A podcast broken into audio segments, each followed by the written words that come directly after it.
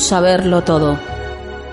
Nos da miedo pensar que solo sabemos algo. Pero lo que nos aterra es la certeza de que en realidad no sabemos nada.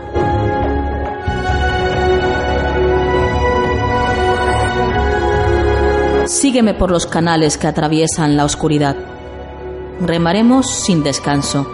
Iluminaremos juntos los caminos de la noche, abriéndonos paso por el canal del misterio.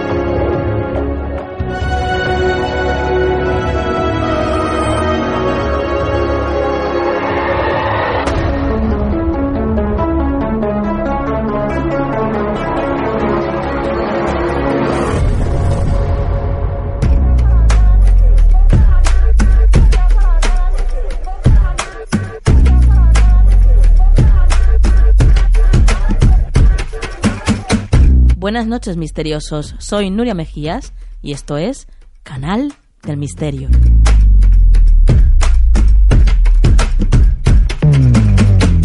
Una noche más reunidos aquí en este tu rincón del misterio en la 99.9 Valencia Radio y dispuestos como siempre a disfrutar de 120 minutos llenos de lo mejor del misterio. Sabéis que estamos esperando vuestros emails porque queremos preparar un programa muy especial, un programa familiar, vamos a decirlo así. En esta ocasión seréis vosotros los que preguntéis a la gente del equipo. No sé, ¿tenéis alguna, por ejemplo, alguna curiosidad que queráis saber sobre Aluriel? ¿O queréis preguntarle algo a María? ¿Queréis conocer un poquito más a nuestros colaboradores? Bueno, pues ya sabéis.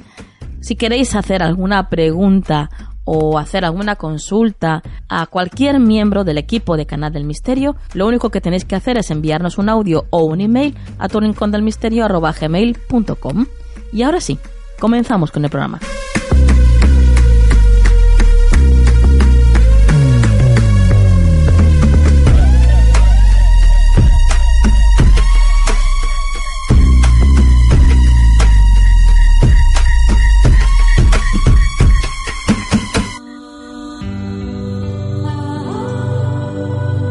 ¿Quieres anunciarte nuestro programa? Envíanos un email a tu rincón del misterio arroba gmail.com.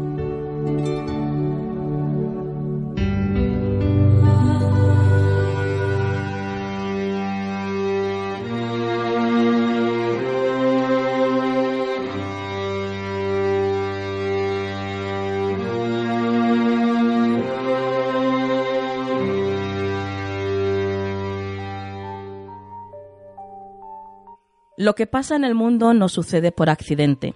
Hay quien se encarga de que ocurra. La mayor parte de las cuestiones nacionales o relativas al comercio están expresamente dirigidas por los que tienen el dinero.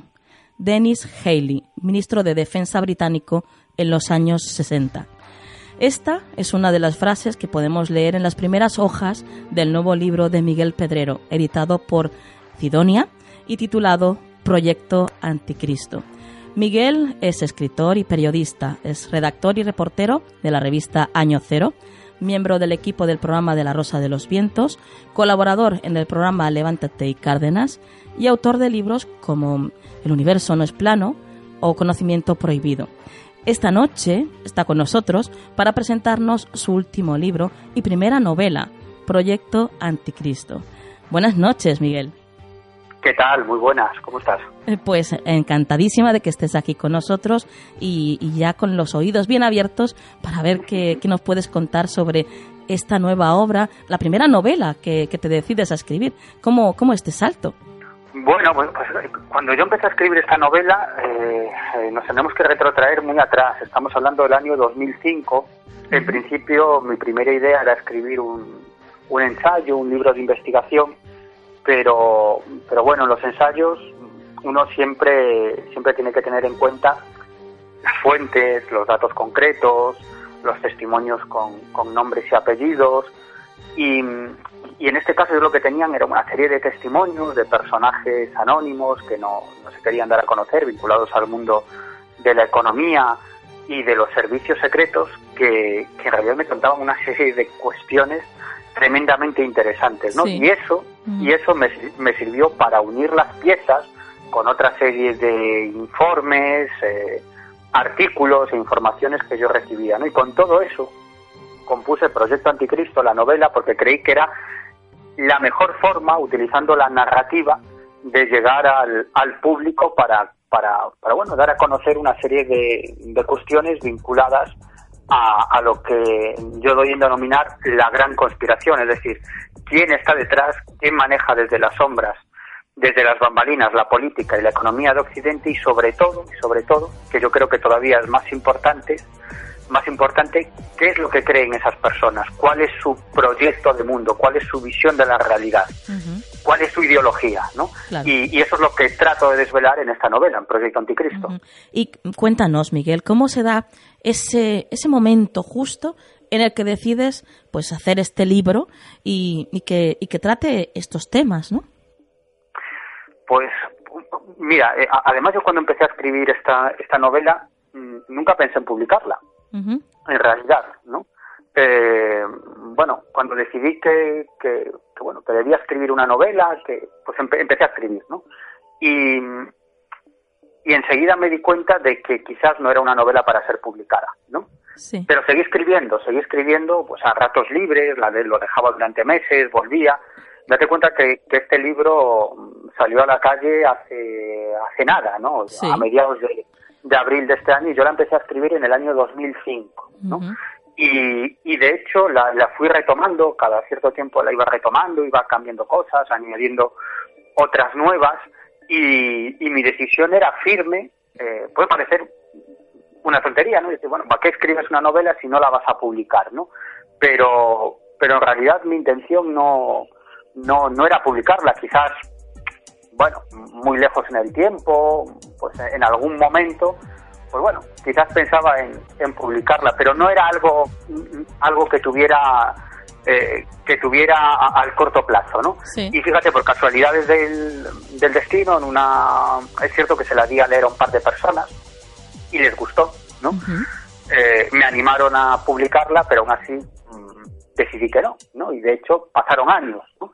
Y, y en una ocasión, manteniendo una conversación con, con Alberto de Frutos, que es el redactor jefe de la eh, revista de Historia de Iberia, que dirige Bruno Cardeñosa, es un tipo, este sí es verdaderamente ilustrado, sí es un intelectual, no, es un escritor de verdad, no un literato, un literato de los de verdad, ¿no? Que tiene como 200 premios literarios de narrativa, de poesía, de relato corto bueno, entre otros el premio de viajes del País Aguilar, en fin, toda una serie de galardones. y, le comenté, le comenté esa historia y, y, bueno, parece que le interesó, oye, pues déjamela, que le he hecho una lectura y te digo, ¿no? Me resistí, pero al final ante su insistencia se la, se la dejé y fue quien finalmente me propuso, pues bueno, una serie de, de cambios, sobre todo en determinadas escenas, bueno, me, me, dio unas pautas para hacer una novela mucho más más interesante, ¿no? Y, y, esa fue la razón por la que al final decidí publicar esta novela, ¿no? Animado sobre todo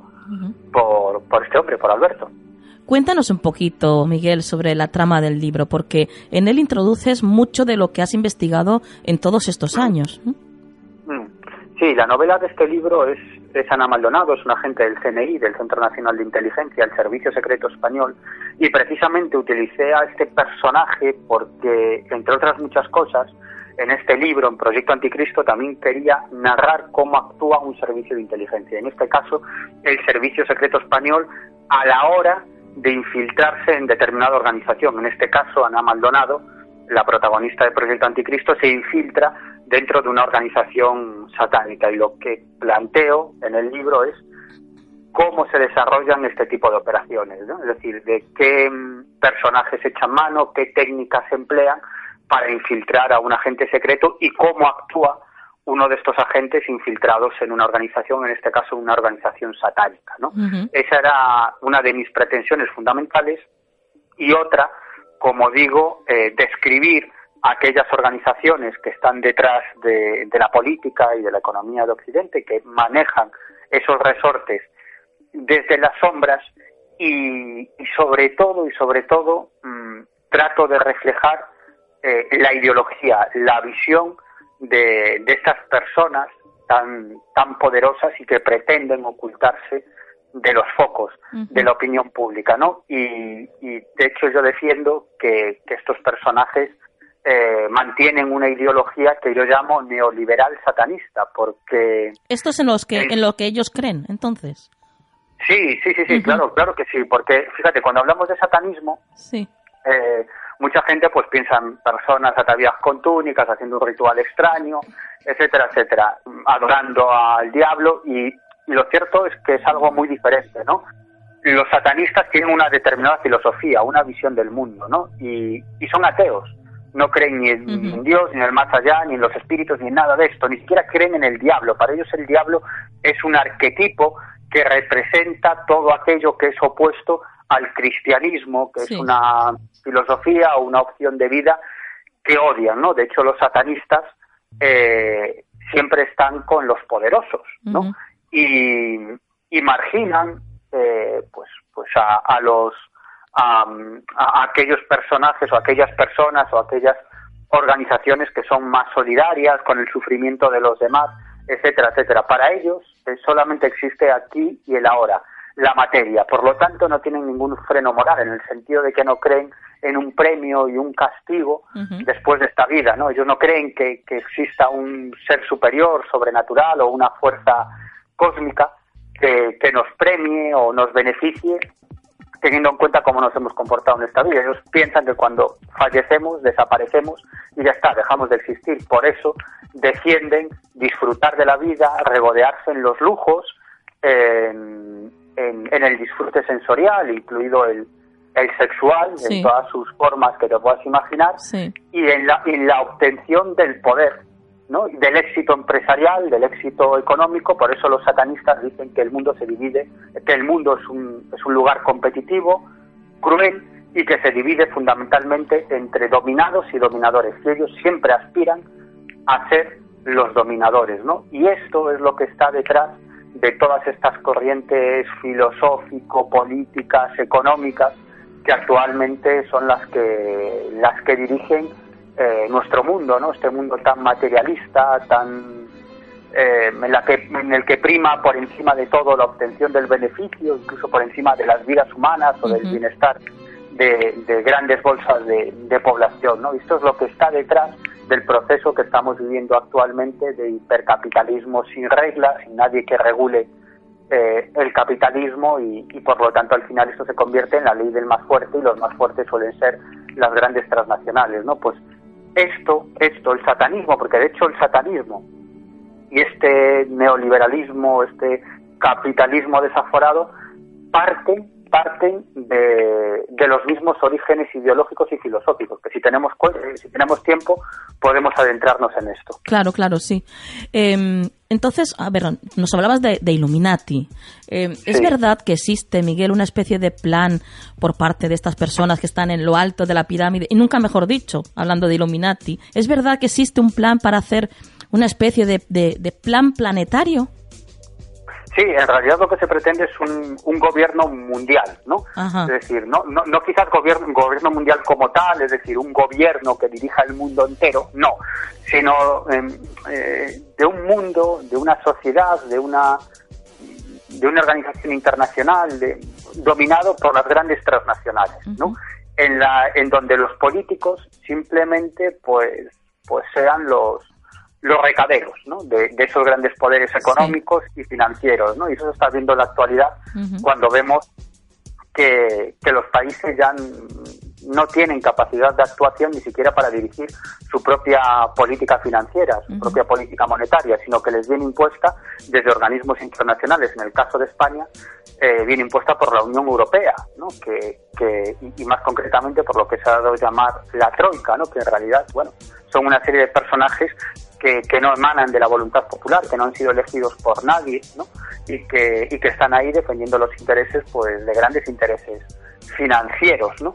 Por lo tanto, hoy en día un país como España no puede ni, ni dirimir su propia política económica, con lo cual al final los parlamentos quedan para decidir cosas muchísimo más secundarias, pero lo verdaderamente importante, que es la economía, no está ya en manos de, los gobiernos ni, ni, de los parlamentos, sino en una serie de, de poderes transnacionales. Y detrás de estos poderes, pues hay una serie de personajes y organizaciones secretas, discretas o semiclandestinas, como es el caso del Bilderberg o la Trilateral, que en el fondo son las mismas personas, los mismos intereses, los mismos individuos los que están ahí detrás y que a la vez pertenecen a otra serie de organizaciones, digamos ya con una visión más filosófica, incluso más esotérica, incluso más ocultista, y que llegan incluso a realizar una serie de extraños rituales que podrían entroncar con esa orden Illuminati fundada ya hace mucho tiempo, en el año 1776, en Baviera, en, la actual Alemania, ¿no? Y, y esa es precisamente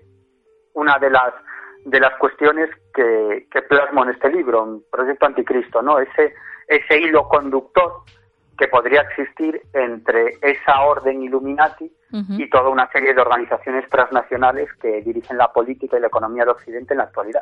Porque además hay un montón de grupos, ¿no? Diferentes. No solamente está el Club Bilderberg, hay un montón de grupos más que, como el Skull and Bones, ¿no? Sí, además Skull and Bones, la, la Orden de la Calavera y los Huesos, se funda unas décadas después del fin de la Orden Illuminati. Como te decía, los Illuminati o la Orden Illuminati eh, se pone en funcionamiento en el año 1776. El 30 de abril del año 1776 estaban dirigidos por un personaje muy capaz, muy inteligente, Adam Weishaupt, que era eh, sacerdote y a la vez catedrático de, Derecho.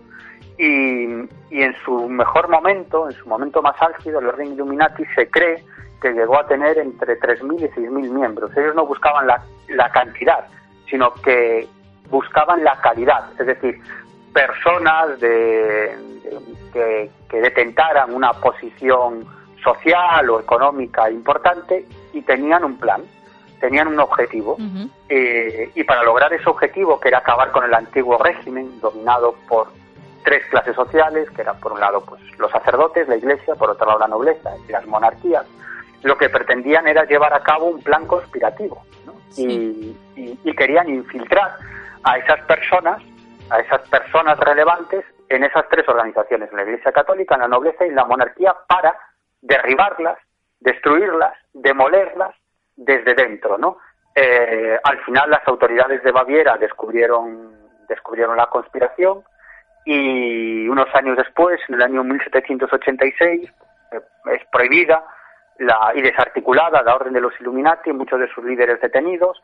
Adam Weishaupt es, es desterrado, eh, termina sus días trabajando para, uno de sus seguidores con, con, bastantes posibles económicos y en realidad oficialmente ahí se acaba la historia, pero estamos hablando de muchos miles de miembros de la Orden Illuminati que siguieron trabajando en la clandestinidad o actuando en la clandestinidad. Por lo tanto, yo me pregunto si, en realidad esa orden Illuminati no continuó funcionando de forma incluso mucho más discreta y mucho más secreta hasta llegar a la actualidad. De hecho, como te explicaba antes, unas décadas después del fin de la orden Illuminati, se crea Skull and Bones, la orden de la calavera y, los huesos, cuya sede está en un edificio en el campo de la Universidad de Yale. A Skull and Bones pertenecen los hijos de la élite, estudiantes de la Universidad de Yale que pertenecen a la élite política, económica y financiera e incluso académica e intelectual de los Estados Unidos y de Gran Bretaña, del mundo anglosajón. Y allí realizan una serie de extraños eh, rituales a medio camino entre el ocultismo y toda una serie de, de prácticas, casi te diría, que, más sexuales. Y, y luego estas personas eh, pues a lo largo de toda su vida, pues mantienen una relación, un vínculo. ¿Quiénes pertenecieron a Skull?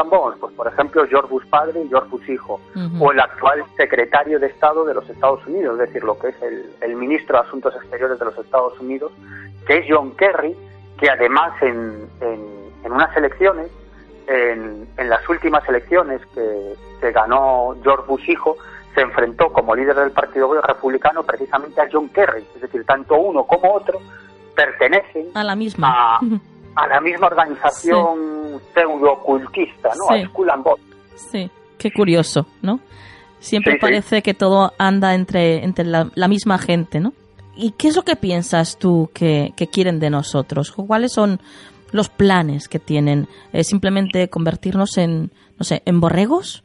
¿O qué es lo que tienen para nosotros guardado? Pues, pues obtener el poder, es decir, que cada vez tengamos menos capacidad de decisión, es decir, que votemos lo que votemos, mm, los resortes del poder no emanen de la voluntad popular, sino que estén en manos de una serie de organizaciones transnacionales, intereses financieros y sobre todo que no nos demos demasiada cuenta de ello, ¿no? Y, y es que en realidad de, muchas de las cosas que pasan hay existe un objetivo, ¿no?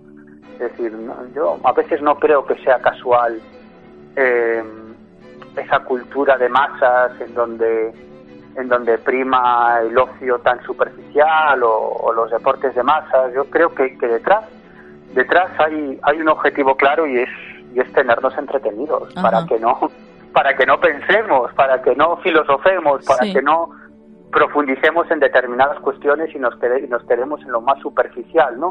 Y, y, sobre todo eh, eh, embarullar, ¿no? La, la, situación política y sobre todo la económica. ¿Tú te das cuenta que en los, en los informativos cuando hablan de economía, eh, la mayoría de nosotros no nos enteramos de nada, porque parece que hablan, que hablan en clave. Desde luego, desde luego. Y en el fondo no, no, es tan difícil. Es decir, cuando sabes de qué están hablando dices, pues menuda tontería, ¿no? Pero enmascarado detrás de esa jerga, ¿no?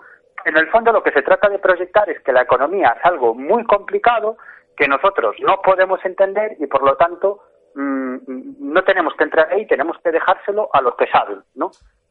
Y es mentira. Es decir, todo esto, todo esto se hace precisamente para que pensemos que es una cosa tan complicada, pero en el fondo, en el fondo, luego lo que hacen no es tan complejo, no es tan complejo, porque luego al final no, no hay nada científico ni nada matemático, sino la economía funciona prácticamente como un gran casino, creando dinero de la nada, creando burbujas financieras, eh, que lo que provocan es que es que, es que grandes organizaciones financieras, eh, fondos de inversión, etcétera, eh, pues den grandes pelotazos, consigan dinero de la nada, pero lo que pasa es que eso crea burbujas que luego acaban estallando porque es dinero que, que no existe, ficticio, pero eso sí, que se lo meten a sus cuentas bancarias, y eso cuando acaba estallando, pues alguien lo tiene que pagar. ¿Y quiénes le pagamos? Pues todos, ¿no?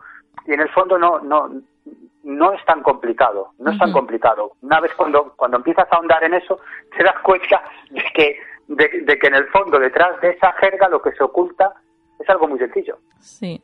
Bueno, acaba explotando y afectándonos a todos, pero, pero al final siempre el rico sigue siendo más rico. No sé cómo lo hacen, ¿eh? Cuando ocurre este tipo de burbujas y este tipo de crisis. Bueno, pues, pues porque porque es así, es que cuando, cuando el sistema financiero está en peligro, en el fondo estamos todos en peligro, ¿no? Entonces, cualquier gobierno responsable no puede dejar caer un sistema financiero y, tiene que, que, que, que, capitalizar ese sistema. Pero en el fondo, claro, ¿de quién es el dinero de los gobiernos? Pues de todos nosotros, acá de nuestros impuestos. Está claro, ¿no? Por lo tanto, somos nosotros los que, los que hemos salvado de, de la quiebra al sistema financiero, que, en realidad lo único que hacían era un juego de trileros. Es decir, cuando, cuando tú ibas a pedir una hipoteca en, en las, entre comillas, buenas épocas, y salías de allí no con la hipoteca de la casa, sino de una segunda casa, de la moto, del coche y de las vacaciones, ¿no? Y del curso de inglés del niño, ¿no? Y tú decías, ostras, qué bien, ¿no? Y todas eran facilidades, ¿no? En el fondo el negocio tampoco estaba tanto en que tú pudieras pagar eso, sino que ellos tomaban todas esas hipotecas eh, las unían en, en, en, en, un mismo saco, ¿no? Digamos, y eso se lo vendían a, otro banco, a otra organización financiera al doble, que a su vez ese banco, esa organización se la vendía a otro al triple, al cuádruple, y así, y así, y en el fondo, ¿quién ganaba? Pues, pues los directivos de esas organizaciones, los accionistas, que por cada venta fabulosa que hacían, se llevaban un porcentaje de esa venta, y ese ese era el dinero real, pero en el fondo eran ventas ficticias, en el fondo se estaba creando dinero de la nada, en la cual una serie de personas estaban metiéndose a sus bolsillos un dinero que en realidad era irreal, era el dinero de la nada, pero a su vez estaba creando un agujero, una burbuja que en determinado momento estalló. Y cuando nos iba a estallar, estos personajes de los que hablo en esta novela, en Proyecto anticristo decidieron que había que hacer una demolición controlada del sistema.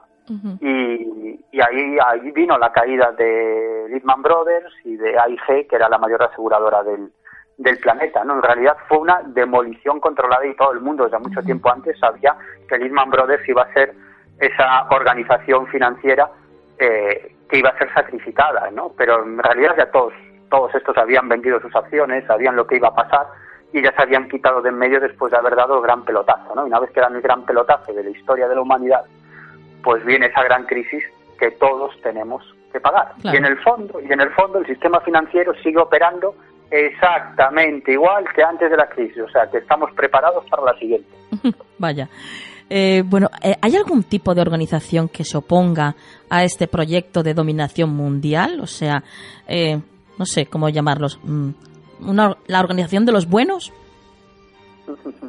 bueno, pues, pues a, a, esta, a esta visión del mundo, a esta filosofía neoliberal satanista ¿no? que está detrás de, de, de, los planes de muchas de estas organizaciones, como por ejemplo el Club Bilderberg o, o la trilateral, ¿no? que en el fondo lo que, lo que buscan es el mantenimiento, no el mantenimiento, sino yo diría que, que la destrucción de, este sistema de bienestar social o esta socialdemocracia política en la que hemos vivido durante décadas, y no nos ha ido mal, pues lo que pretenden es, es destruirla y, y llevarnos a, a un mundo mucho más competitivo, individualista, en el que prime el beneficio por encima de todo y sobre todo que la economía esté absolutamente desregularizada, ¿no? Que no existan poderes políticos que la controlen, ¿no? Por lo tanto será la ley del más fuerte. Yo siempre pongo el mismo ejemplo, ¿no? Que es, que es el del tráfico, ¿no? Imagínate que no existieran normas de tráfico, ¿no? Que no existiera policía de tráfico, que no existieran semáforos ni señales, ¿no?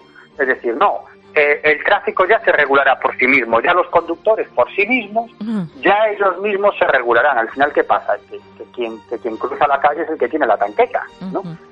Los demás no pasan, es la ley más fuerte. Pues lo mismo pasa con la economía. Si no hay nadie, nadie que regule la economía, al final será la ley de la selva, la ley del, del más fuerte, ¿no? Y a esta visión se opone otra visión que yo denomino humanismo cristiano, que es una concepción muy amplia, según la cual los seres humanos somos algo más que carne y huesos y, que, y que estamos constituidos por un alma, por un espíritu inmortal, ¿no? que somos chispas divinas. Y por lo tanto y por lo tanto somos sagrados. Y nuestro bienestar el bienestar de cualquier ser humano está por encima de cualquier interés económico o de la consecución de cualquier objetivo político, ¿no? sino que por encima de todo está, está la vida del ser humano, ¿no? Y en realidad de ese humanismo cristiano derivan muchos sismos, ¿no? Incluido el comunismo, el, el socialismo, ¿no? El comunismo con, con que, degeneró en, en, en, esa, en, esas organizaciones tan tremendas, ¿no? En las purgas estalinistas, ¿no? Un sistema que en realidad no funcionó, ¿no? No funcionó, por eso cayó la Unión Soviética, ¿no? Y simplemente quedó un sistema, el capitalismo, que tampoco funciona, este capitalismo desaforado y que, y que va a terminar llevándonos por delante, cayendo definitivamente o, mutando a algo totalmente, totalmente diferente. ¿no? Vamos a tocar un tema que, bueno, está un poquito aparte del libro, pero claro, teniéndote aquí, sabiendo tu pasión por el mundo ovni, pues tengo que preguntártelo, Miguel. Eh, ¿Qué piensas tú de la relación entre Illuminati y seres extraterrestres? ¿Hay pacto? ¿No hay pacto? No, yo, no creo, yo, no creo nada de eso de, de, pactos con extraterrestres y reptilianos y ese tipo de cosas, ¿no? Me, parece, me parece una, una subcultura que está muy bien como entretenimiento, pero que no tiene nada, absolutamente nada que ver con la realidad. Pero sí es cierto, sí es cierto que todos estos personajes, ¿no? Personajes muy poderosos que, que, son los que manejan el Club Bilderberg, la Trilateral, forman parte de Skull and Bones, eh, del Club Bohemio, ¿no? que no sé si ha hablado de él, no, pero que también bueno, pues ahora te comento que también es una organización muy interesante, ¿no? Pues todos estos personajes eh, tienen un gran interés por los temas que aquí a mí nos interesan tanto, ¿no? tienen un gran interés por el tema ovni, por la cuestión de la parapsicología, por los poderes de la mente, eh, en realidad, mm, fíjate, su, su visión del mundo es, es científica, es materialista, es racional, pero también muy abierta, ¿no? muy abierta a, este tipo de, de cuestiones, ¿no? Y es muy sabido que muchos de esos personajes incluso han financiado fundaciones, organizaciones que se dedican a la investigación nada más y nada menos que del fenómeno, ¿no? Es decir, que, que sí que hay interés por parte de, de, estos personajes que, como digo, están detrás de organizaciones que podríamos denominar organizaciones ocultistas, ¿no? Como, como por ejemplo el Club Bohemio, ¿no? Que además es curioso porque la Orden Illuminati eh, oficialmente eh, es desarticulada en el año 1786-1787 y unas décadas después nace Skull and Bones, ¿no? la organización a la que me he referido anteriormente. Pero que unas décadas después de la fundación de Skull and Bones nace el Bohemian Grove, el Club Bohemio, ¿no? Que es una organización a la que también pertenecen gentes muy poderosas, ¿no? Como George Bush padre y George Bush hijo. Estos están en todas, ¿sí? Estos casi, sí, sí. casi... Se apuntan a bombardeo. se apuntan a un, bombardeo, ¿no? Sí. Pero al Club Bohemio pertenecieron otra serie, por ejemplo, Richard Nixon, también presidente de los Estados Unidos, nada más y nada menos que Eisenhower, también, Ronald Reagan, ¿no?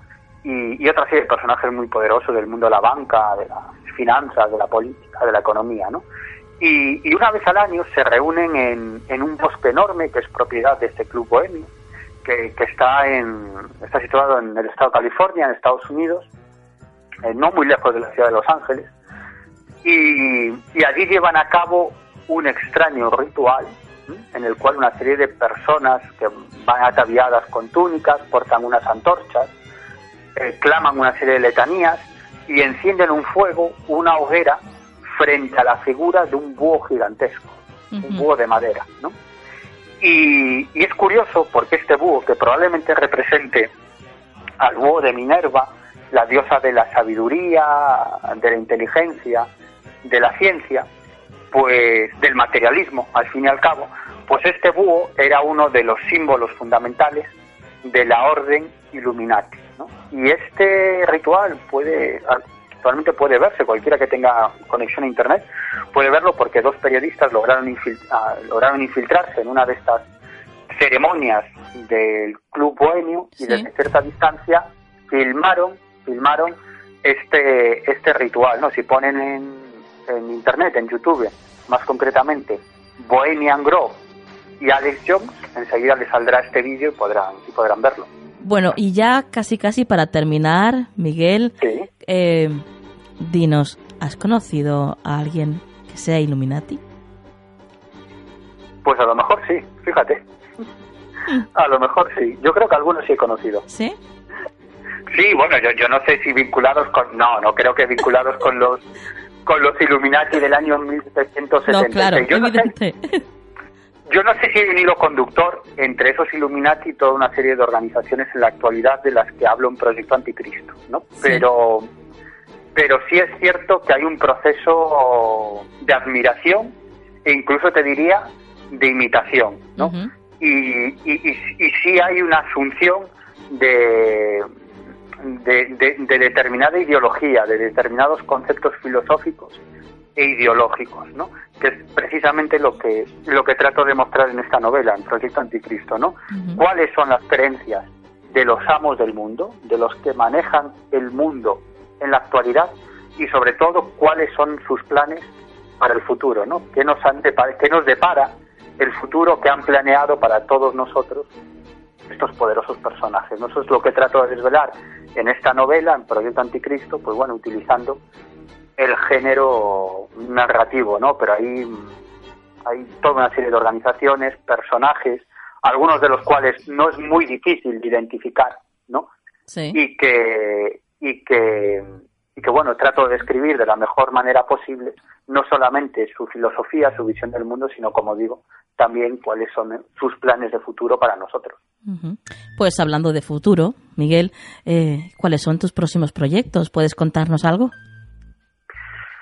Bueno, pues, pues eh, algo muy diferente a esto, ¿no? Estoy trabajando en, en, varias historias que, que, pueden dar lugar a libros, no lo sé, porque eh, yo no, no, no, escribo un libro, no, no, empiezo una investigación o a seguir de unas determinadas historias pensando en escribir un libro, sino que yo sigo historias y en un determinado momento pienso que tengo material suficiente para hacer algo interesante. A veces no, De hecho, la mayoría de las cosas que hago eh, acaban aquí en, en, los cajones de mi casa. No te quiero decir que, que al final eh, muchos acaban olvidados en un cajón, pero algunas otras historias pues pues creo que son interesantes y, y, de vez en cuando, cuando tengo tiempo, porque ese es uno de mis problemas fundamentales, el tiempo, reúno toda esa información y, me pongo con un libro, ¿no? Y como te digo, estoy trabajando en algo muy distinto que tiene que ver con la vida después de la vida, fíjate.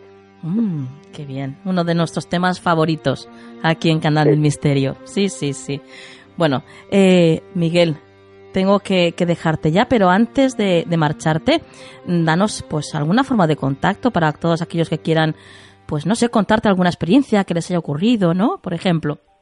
Claro, claro que sí, que vamos, yo estoy encantado de recibir la comunicación de cualquier oyente que haya vivido algún extraño fenómeno o quiera ofrecer un comentario sobre lo que hemos dicho hoy o haya vivido una experiencia ovni, es decir, bueno, pues, pues yo me pongo en contacto con, con todo el mundo y procuro seguir esos, esos casos, ¿no? Pues el modo de contacto es muy fácil, mi correo electrónico es miguelpedrero.hotmail.com, miguelpedrero.hotmail.com o también a través de Facebook poniendo Miguel Pedrero Gómez, ahí también me pueden enviar un mensaje. Perfecto. Pues vosotros ya sabéis, misteriosos, Proyecto Anticristo de la editorial Cidonia un libro imprescindible en vuestra biblioteca del misterio. Miguel, muchas gracias por haber venido aquí a Canal del Misterio y buenas noches. Buenas noches y, y muchas gracias, Nuria. Hasta cuando quieras.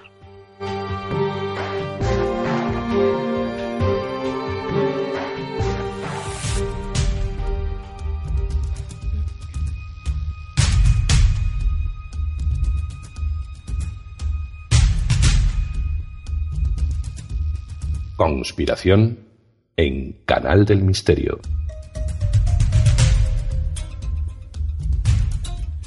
Bueno, pues estamos ya en el periodo de la conspiración y ya está con nosotros nuestro compañero Eric Morera. Buenas noches, Eric. Buenas, Nuria. Buenas a todos los misteriosos el día de hoy. Vamos a por la tercera entrega de la familia Rothschild, esta familia tan polémica y conspiranoica, ¿no? Correcto. Este, vamos a, tener la, tercera entrega.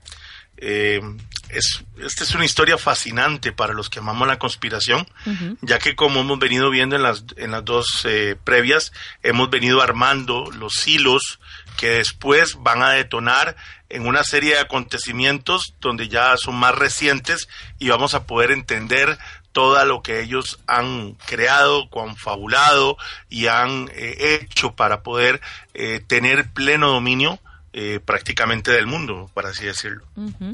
En esta tercera entrega, compañero, vamos a continuar con el repaso por los hechos históricos, como siempre, bien documentados y detallados, en los cuales pues están la injerencia de la familia Rothschild, ¿verdad? Correcto, así es. Repasaremos al menos los hechos de dos de los presidentes de los Estados Unidos que recibieron atentados en su vida, y aunque ustedes no lo crean, todos los presidentes que recibieron atentados en su vida tienen algo en común. Eh, además, veremos cómo eh, poco a poco se comienzan a apoderar de la banca, el gobierno, la industria, e inclusive con su apoyo se dan las bases de lo que luego será el desarrollo de las dos guerras mundiales, ¿no?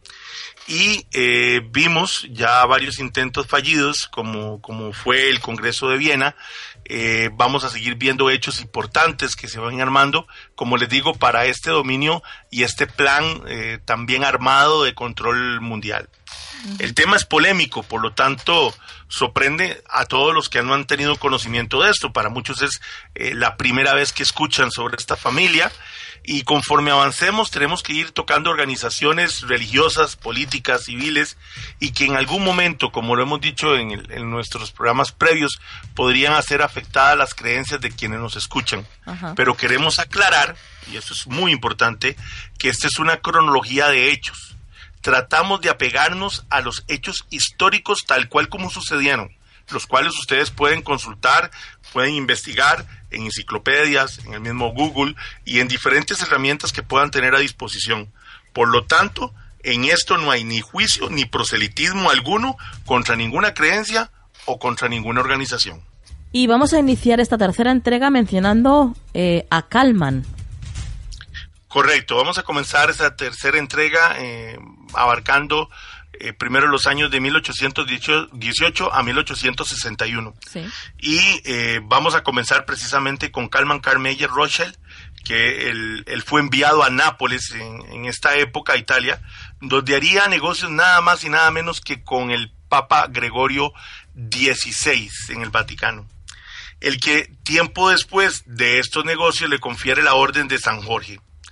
Un hecho sumamente interesante es que testigos de esa época que documentaron es que a pesar de que en aquellos años se acostumbraba a arrodillarse para besar los pies del pontífice de las personas que llegaban a visitarlo, Calman solamente acostumbraba a darle la mano como reconocimiento del, del poder superior que tenían los Rothschild sobre el Vaticano. Eso es un, eso es un hecho sumamente llamativo, ya que era el único que lo, que lo hacía. Todos los visitantes llegaban y se arrodillaban frente al pontífice para besarle los pies. En 1822, el emperador de Austria nombra a los cinco hermanos Rothschild varones. Sin embargo, Nathan Meyer Rothschild no lo acepta. En 1823, un año después, los Rothschild, la solicitud de Gregorio XVI, se hacen cargo de todas las operaciones financieras de la Iglesia Católica, producto de lo que acabamos de comentar de, de, de Carman. Entonces, ellos toman todas las operaciones financieras, montan el famoso Banco del Vaticano y vamos a ver cómo esto en el siglo XX comenzó desde acá como el manejo de todas las grandes fortunas de todas las familias importantes a nivel mundial. En 1827, Sir Walter Scott publica nueve volúmenes sobre la vida de Napoleón y precisamente en el volumen 2 afirma que la Revolución Francesa fue planeada por Adam Weishaupt, recordemos que tenía un acceso con los Illuminatis, pero que fue financiada por los, cambistas, por los cambistas de Europa, que serían los mismos Rothschild. En 1832, sucede un, interesante hecho, y es que el presidente de Estados Unidos, Andrew Jackson, el séptimo presidente que estuvo en el poder de 1829 a 1837, dirige la campaña para su segundo mandato con el tema Jackson y ningún banco. ¿Por qué hace esta, este lema? Tenía el plan y tenía todas las intenciones de tomar el control del sistema del dinero americano para beneficiar al pueblo estadounidense, no para la especulación que venía manejando los Rothschild. Hasta el día de hoy es la imagen, la imagen del señor Andrew Jackson, la que aparece en el billete de 20 dólares y que recientemente hemos visto circular eh, como noticia que el gobierno está pensando eh, cambiarla por la imagen de, una descendiente afroamericana. Eh, también eh, Jackson, como lo veremos un poquito más adelante, fue uno de los primeros presidentes que recibieron ataques contra su vida. Y vamos a ver cómo fue esa reacción, porque es importantísimo. Entonces esto fue en 1832. Un año después comienza la eliminación de los depósitos del gobierno en el segundo banco, que era controlado por los Rothschild. Hay que recordar que esta es la segunda concesión, porque recordemos que en las entregas previas estuvimos hablando de que ya había vencido la primera y este al cerrar o al, o al cambiar los depósitos de ese segundo banco, en su lugar los dirige a banqueros demócratas de los Estados Unidos. Esto hace que la familia Rothschild reaccione con pánico y para ello contraten la oferta monetaria para causar una depresión, movimiento que ya sabemos, ya sabían hacer porque en Europa ya lo habían aprendido y que tenían plenamente controlado. El mismo presidente Jackson luego declara Ustedes son una cueva de víboras y ladrones. Tengo la intención de derrotarlos completamente y por el Dios eterno que los voy a expulsar. Y ya veremos cómo esa eh, sentencia la cumple, porque la cumple. En 1835, el 30 de enero, un asesino precisamente intenta disparar al presidente Jackson, pero milagrosamente, eh, fíjate que milagrosamente hace dos intentos y falla. Luego el asesino lo declaran, eh, pues lo, someten a juicio y él mismo declara, eh, el presidente declara que los Rothschild eran los responsables del intento del asesinato. El, el autor, eh, que se conoce como Richard Lawrence, fue declarado inocente, aun a pesar de que tuvieron testigos del intento en, dos ocasiones. El juicio lo declaran inocente por locura y se jactaría en el juicio que los poderosos de Europa lo habían contratado y que habían prometido cuidarlo y protegerlo si era capturado. Luego, más adelante, si, si nos alcanza el tiempo, veremos cómo Jackson, Lincoln y Kennedy tenían, como les digo, raíces comunes y la determinación de la emisión de la propia moneda de los Estados Unidos era una raíz común. Conforme pasa el tiempo, la influencia de esta familia alcanza también la parte industrial ya en 1835, y aquí te voy a, mencionar algo que para muchos de los que nos escuchan lo podrán haber oído a través de sus abuelos o sus papás, en el cual los Reichel adquieren los derechos de las minas de Azogue, eh, que es mercurio líquido, de Almadén, en España, que en su momento fue la concesión mundial más grande, y como el mercurio es el componente vital para la, la refinación de la plata y el oro, esta concesión les dio el monopolio mundial en este mercado. Claro. En 1833, después de años de lucha contra los Rothschild y su banco central en Estados Unidos, vuelve el presidente Andrew Jackson y consigue por fin expulsarlos del Banco Central, cuando la concesión del banco definitivamente no se le renueva. Obviamente el presidente ya no los quería ahí. Y de aquí, desde 1836 hasta 1913, es que los Rothschild podrán volver con su tercer banco central de los Estados Unidos, que será la Reserva Federal y de la cual ya sabemos que eh, de ahí no se van a mover eh, y que de ahí van a garantizar que no se cometiesen errores y para ello colocan una línea de sangre directa a cargo nada más y nada menos de Jacob Schiff. En ese mismo año, en 1836, ya muere Nathan, uno de los hijos eh, directos, por lo que el control del banco inglés de NM Rothschild Sons pasa al control de su hermano menor James Mayer Rothschild. En 1837 los Rothschild enviaron a uno de los suyos, a August Belmont, a Estados Unidos para salvaguardar sus intereses bancarios, derrotados obviamente transitoriamente por, por el presidente eh, Jackson.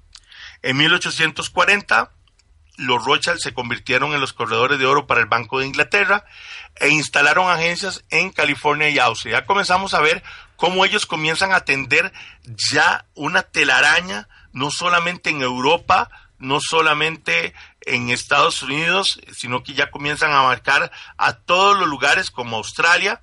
Y en 1841, el presidente de Estados Unidos ya había salido Jackson, estaba John Tyler como décimo presidente, vetó la ley para renovar la concesión para el Banco Central de los Estados Unidos y inclusive este mismo presidente Tyler, al igual que, Jackson, recibiría cientos de cartas en las que se amenazaba con asesinarlo. Sin embargo, siguieron y como les digo, será hasta 1913 que puedan regresar. En 1844, con la compra de las empresas eh, United Coal Mines y Fumans Company de parte de Salomón Bain Rothschild hace que se constituya en el décimo conglomerado industrial más importante del mundo Detrás de esto hay todo un plan, obviamente orquestado, que ya lo veremos viendo poco a poco como lo hemos venido viendo. Planes de financiar ejércitos, armamentos, producción de energía, tecnología, planes para comercializar, para apropiarse de la riqueza mundial, planes en relación de la salud mundial, tanto que lo vemos ahora. Todo esto fue orquestado en ese momento y dominan los centros de poder, como la misma Organización Mundial para la Salud, la OMS, o la misma Organización Nacional de, la, eh, de las Naciones Unidas, la ONU. Y en este mismo año, en 1844, llega Benjamín Disraeli, primer ministro británico, al poder, el cual caracteriza nada más y nada menos que a Nathan Mayer Rothschild como el señor y maestro de todos los mercados monetarios mundiales y dueño y señor de todo lo demás. Literalmente, con su garantía, sostiene los ingresos de la Italia meridional, los reyes, los ministros y de todos los países que cortejan su consejo y son guiados por sus sugerencias. Imagínate el poder que ya habían adquirido en 1844 para que el primer ministro de Inglaterra, que sabemos que ya Inglaterra estaba bajo su poder, diera semejante declaraciones. En 1845 muere Andrew Jackson y como su gran logro manifiesta, o sea, cuando le preguntan a él cuál fue su gran logro, él contesta una frase sencilla, yo maté al banco. ¿Y a qué se refería? Se refería claramente a que había marginado al segundo banco de los Estados Unidos en 1836. Ese mismo año, ya con Mayor Rothschild, ya casado con su sobrina Betty, recordemos que hay una ley en la cual ellos tienen que casarse entre sobrinos, primos con, sobrinos, hija de Salomón, gana el contrato para la construcción de la primera línea de ferrocarril más importante del país, en Francia. Se le llamaba el Chemin de Fort de Nord y corrió entre París y Valenciennes, para luego unirse nada más y nada menos que a la red ferroviaria de Austria. que ¿Quién la, la construyó? Nada más y nada menos que Salomón, que era padre de su esposa, o sea, el suegro. Imagínate tú, ya el control, entonces tenían el control financiero, control del Vaticano, control de algunos bancos centrales, control industrial, ya teníamos conglomerados industriales importantes y ahora también teníamos el control de las líneas férreas en Europa. Claro. En 1847, eso es un hecho sumamente importante, Lionel de Rothschild, ya esto es un familiar eh, eh, subsecuente, es elegido como parlamentario por la ciudad de Londres.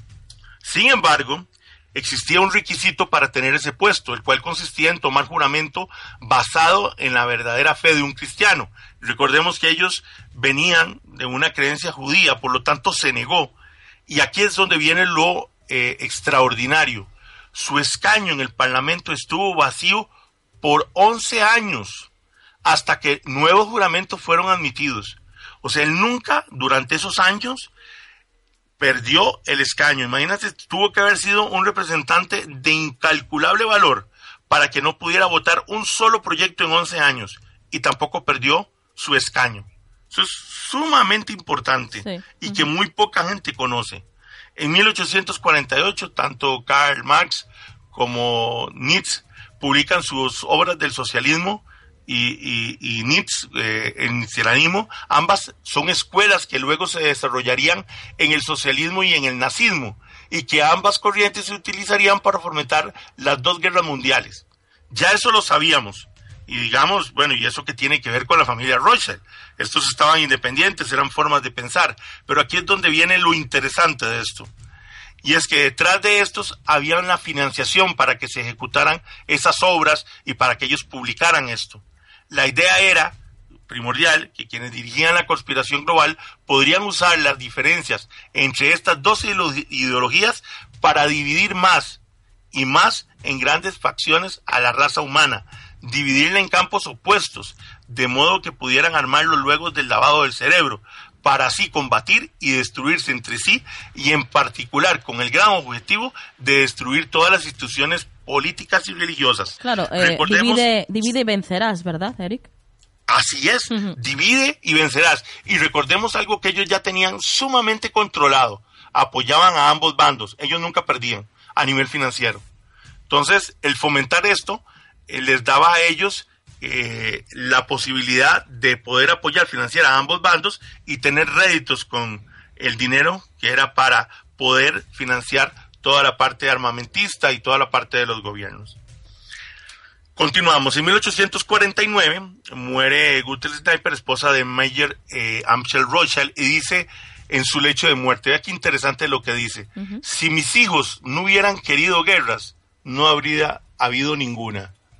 Y esto complementa lo que te acabo de decir, o sea, si, si no hubieran los Rothschild querido haber guerras, si no hubieran querido dividir, si no hubieran querido financiar ambos lados de las guerras, no hubiera habido ninguna guerra. A ese nivel. Y lo dice la esposa en su lecho de muerte de Mayer Amschel Rothschild. En 1850, ya con el poder económico, como lo hemos visto, ya que en el, a finales del siglo XIX los Rothschild ya dominarían los conglomerados industriales, financieros y militares, que representaba el 50% de la riqueza mundial, comienzan una costumbre que llegan hasta el día de hoy con la construcción de casas solariegas.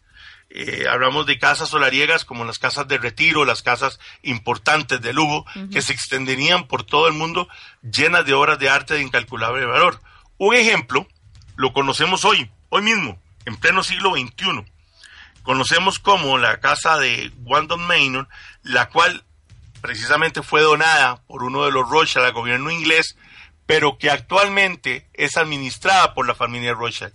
Y esta es una de las casas que cumplen, se mantuvieron así durante todo este tiempo y nos llegó hasta el siglo XXI bajo la administración de la familia Rothschild. Se dice que para esta época, don Jacobo Rothschild poseía una fortuna estimada en 600 millones de francos, o sea, que en ese momento era 150 millones de francos mayor que todos los otros banqueros franceses juntos. En 1852, NM Rothschild eh, Sons eh, comienza el diferenciamiento del oro y la plata para la Casa de la Moneda Real y el Banco de Inglaterra y otros clientes internacionales. En 1853, Nathaniel de Rothschild, el yerno de Jacob, compra el Chateau Brain del viñedo de Burdeos de Monton y cambia el nombre a Chateau Monton Rothschild. En 1854 ya muere Caroline Stern, la esposa de Salomón Meyer Rothschild. En el 55 ya comienzan, y esta es la parte importante, mueren tres de los grandes miembros fundadores de toda esta familia. Muere Amschel Mayer Rothschild, muere Salomón Mayer Rothschild y muere precisamente Carl. ¿Te acuerdas que comenzamos esta revisión de tercera entrega con Carl en Nápoles? Ok, muere él.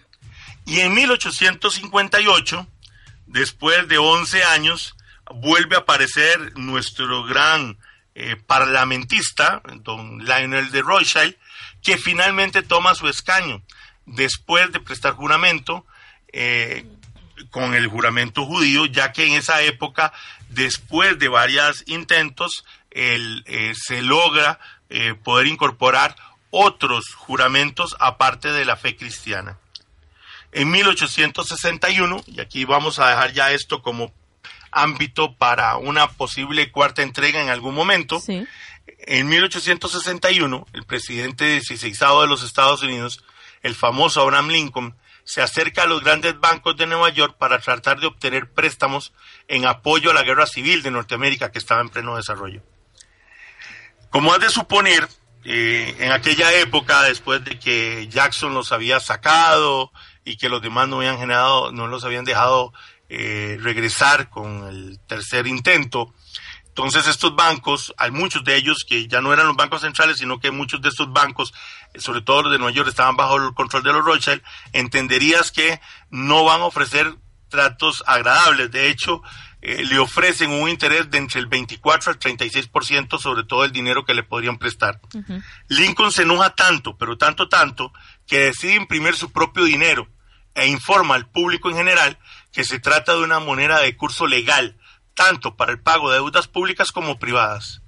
Ese hecho, precisamente ese hecho, es el que se da que se detone con un posible asesinato, el cual estaríamos desarrollando, como les digo, en una posible cuarta entrega, como en la parte inicial de esa cuarta entrega. Como esto le produce eh, la historia que ya todos conocemos, a Lincoln con su atentado en su vida. Ya sería el segundo presidente un atentado en su vida por temas de restricciones de moneda, por temas de restricciones financieras y por temas de la creación del Banco Central en su tercer intento. Básicamente es esta nuestra tercera entrega. Qué interesante, Eric. Qué interesante, compañero. Pero como bien dices, tenemos que dejarlo aquí porque, a ver, tenemos que asimilar la cantidad de datos que nos has dado. ¿eh?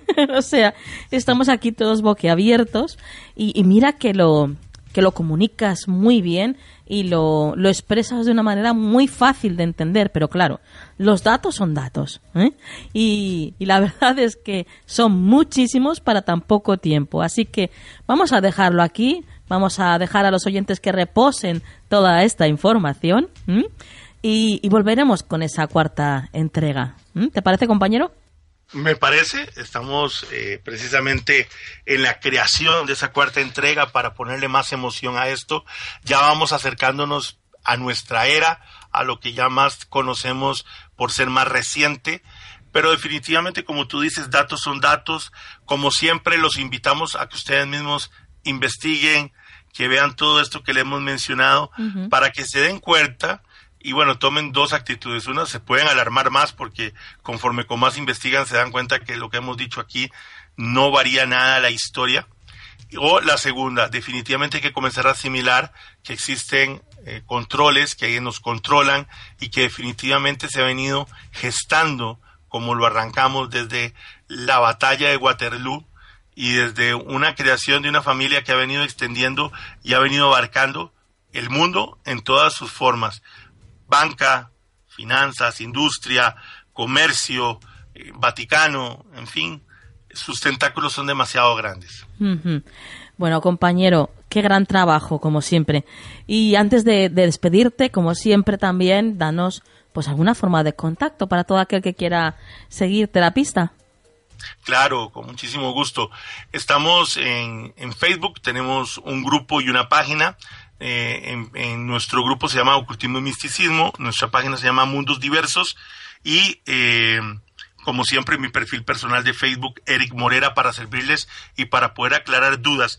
Eh, aprovecho para decirles que en muchas ocasiones eh, es bastante la cantidad de, preguntas y de cosas que me llegan a mi perfil personal, eh, pero todos han visto que conforme puedo voy a ir sacando, voy sacando, voy sacando y les voy contestando a todos con mucha paciencia que me tengan, pero a todos les contesto. No dejo a nadie sin una respuesta. Muy bien, compañero. Pues eh, lo dejamos aquí y dentro de poquito vuelves con la cuarta entrega. ¿Vale? Así es, vale. Nuria, un verdadero placer. A ti y a todos los misteriosos será un placer estar trabajando en esa cuarta entrega. Y bueno, también podríamos comenzar a ver también otros temas que estoy seguro que en esta parte de conspiración podrían complementar todo esto. Estoy segura, Eric. Buenas noches, compañero. Buenas noches.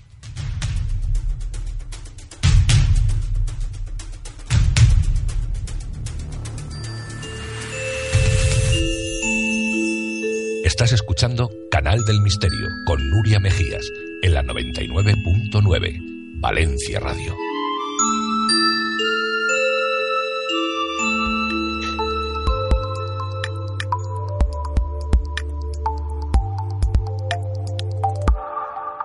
Actualidad en Canal del Misterio.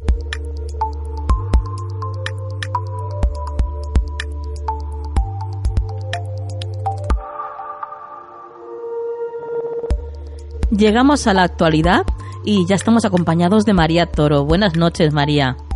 Buenas noches, Nuria. Vamos a por la primera noticia que nos traes esta noche, que dice así, el Museo de la Fauna Salvaje, ubicado en la localidad leonesa de Valdehuesa, ha sido el escenario del nacimiento en el día de ayer del primer bisonte europeo en 10.000 años.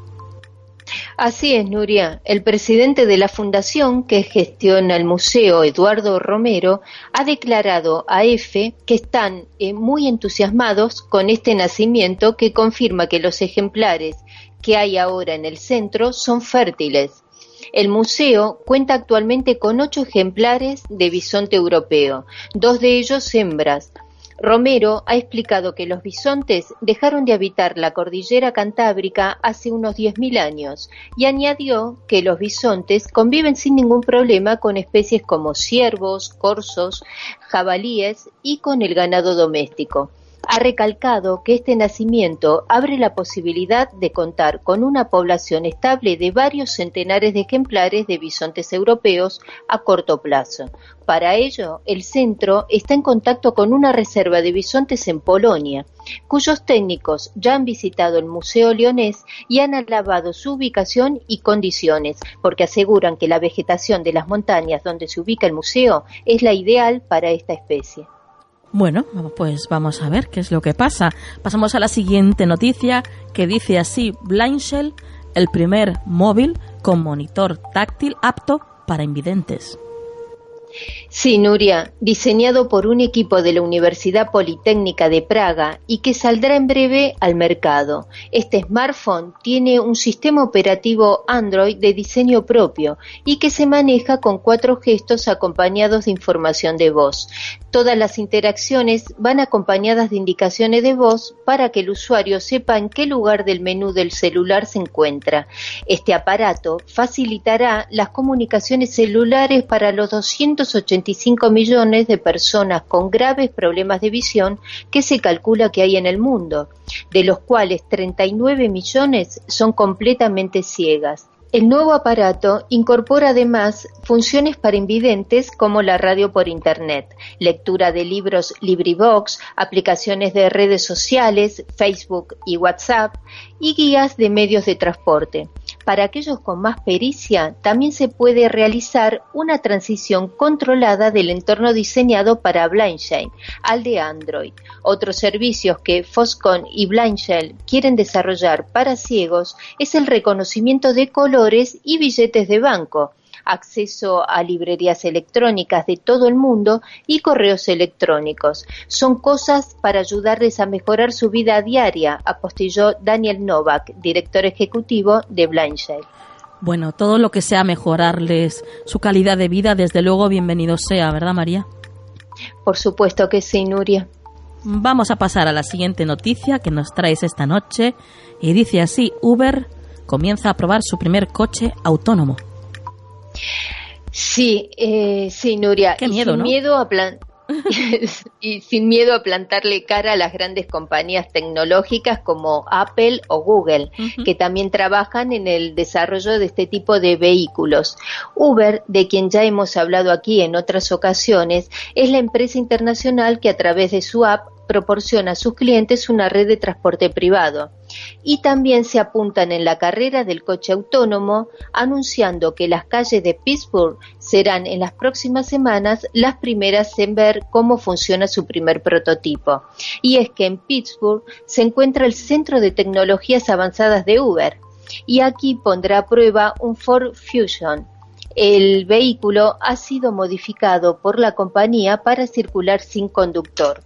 Cuando el vehículo está en el modo de autoconducción, un chofer entrenado va en la silla del pasajero monitorando la operación por razones de seguridad, obviamente. El coche autónomo de Uber está equipado por una variedad de sensores, incluyendo radares, escáneres láser y cámaras de alta resolución para mapear detalles del entorno. En el futuro, creemos que esta tecnología supondrá menos congestión, transporte más asequible y accesible y una reducción en el número de vidas perdidas en accidentes de automóvil, ya que según los datos facilitados por Uber, 1.300.000 personas mueren cada año en accidentes de coches, donde ni más ni menos que el 94% se debe a un error humano. Bueno, yo sigo diciendo que qué miedo. no sé yo si me llegaría a fiar, ¿eh? De un coche autónomo. La verdad que no lo sé yo tampoco. Tendrían que, supongo que una vez que, lo pongan en funcionamiento será porque ha pasado todas las pruebas, sí, Claro, claro. Y como todo, ¿no? tendremos que pasar por un periodo de adaptación, ¿no? Como todo. Exactamente. Un día de esto será pues lo más normal, claro. Sí, supongo que las próximas generaciones lo disfrutarán con más tranquilidad que, la nuestra. Sí, sí, sí. Bueno, pasamos a la última noticia que nos traes esta noche, María. Dice así, una chaqueta inteligente que nos permitirá llamar mientras pedaleamos. Sí, vamos a aclarar de qué se trata porque dicho así sí, un poco Claro. Sí, es, es, que estamos hablando de que Google y Levis han creado el Project Shakar para que con tu chaqueta de denim puedas controlar el volumen del móvil, rozando una parte de la tela, encender o apagar luces incluso, finalizar una llamada, transformando la tela habitual en una zona sensible al tacto y conductiva a la vez. Esto significaría una nueva generación de tecnología para vestir, un verdadero salto tecnológico que, según mostraron, será una realidad. Las primeras pruebas con clientes serán en San Francisco durante el otoño. La llegada al mercado se espera para la primavera de 2017. Como no podía ser de otro modo, el producto inicial será una chaqueta vaquera. El cliente potencial en el cual pensaron sería un profesional que va de casa al trabajo en bicicleta. La chaqueta permitirá controlar la música del móvil, contestar llamadas, recibir instrucciones para llevar a un lugar, todo con solo dar toques o deslizar el dedo por la manga, que también esconderá un conector USB para cargar parte de su tecnología, luces LED, la batería y los sensores del tejido. La clavija estará escondida en el botón del puño, eh, la idea es hacer que los diseños sean tan prácticos como atractivos y que sigan la moda. Menos mal, porque si no sería como una chaqueta de mago. Bueno, bueno. Muy completa, desde luego, pero cómoda no sé yo si será, ¿eh? No sé. Eh, no, lo sé realmente. Todavía no se sabe ni cuánto pesará esta chaqueta con tantos artilugios. Un poco, un poco inspector Gadget, ¿no, María? Más o menos, sí, ya lo creo. Ni tampoco eh, se sabe su precio final, aunque Google y Levis son dos marcas reconocidas cuya meta es llegar a la clase media, afirman. Levis denominó eh, a esta línea de ropa Levis Commuter. Eh, a esta nueva línea también le han puesto el acento en que se podrá lavar como cualquier otra prenda. algo fundamental, ¿no? Porque si no, ya me dirás cómo, haríamos. Eh, Google, por su parte, ha explicado que este acuerdo no será exclusivo y que también podrían trabajar en un futuro con más empresas de moda. Bueno, bueno, qué interesante y qué curioso a la vez, María. Como siempre, un placer el que nos traigas estas noticias, cada programa, y antes de marcharte, por supuesto, pues danos algún medio de contacto. Sí, eh, lo pueden hacer quien quiera a través de Twitter, que es arroba maría-bcn. Perfecto. Al final hemos conseguido que te aprendas tu Twitter, ¿eh? Sí, mi propio Twitter. bueno, María, muchísimas gracias, compañera, y hasta el próximo programa. Hasta la próxima, Nuria.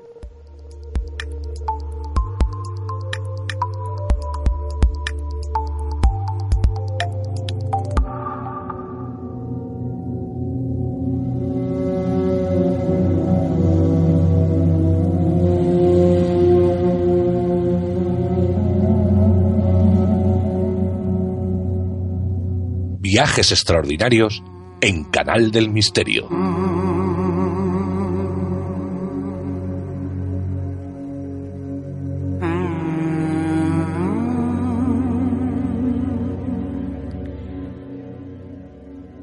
Esta noche nos dirigimos al lugar más diverso del planeta, un océano de culturas donde convergen budistas, hinduistas, palacios de ensueño, y pobreza extrema. La India nos da la bienvenida, con historias de vacas sagradas, objetos fuera del tiempo y una sociedad que parece venida de otra galaxia. Por supuesto, este viaje virtual lo vamos a hacer con nuestro compañero Luis Tobajas. Buenas noches, Luis. Muy buenas noches, Nuria. ¿Cómo estamos? Pues genial, deseando ya que regresaras de India para que nos contaras pues todo lo que has vivido allí y todo lo que has visto. Y, como siempre solemos hacer, vamos a, descender contigo, ¿no? Del avión y, y, bueno, estamos esperando ya que nos cuentes cuál es la primera impresión que recibes cuando llegas allí, a la India.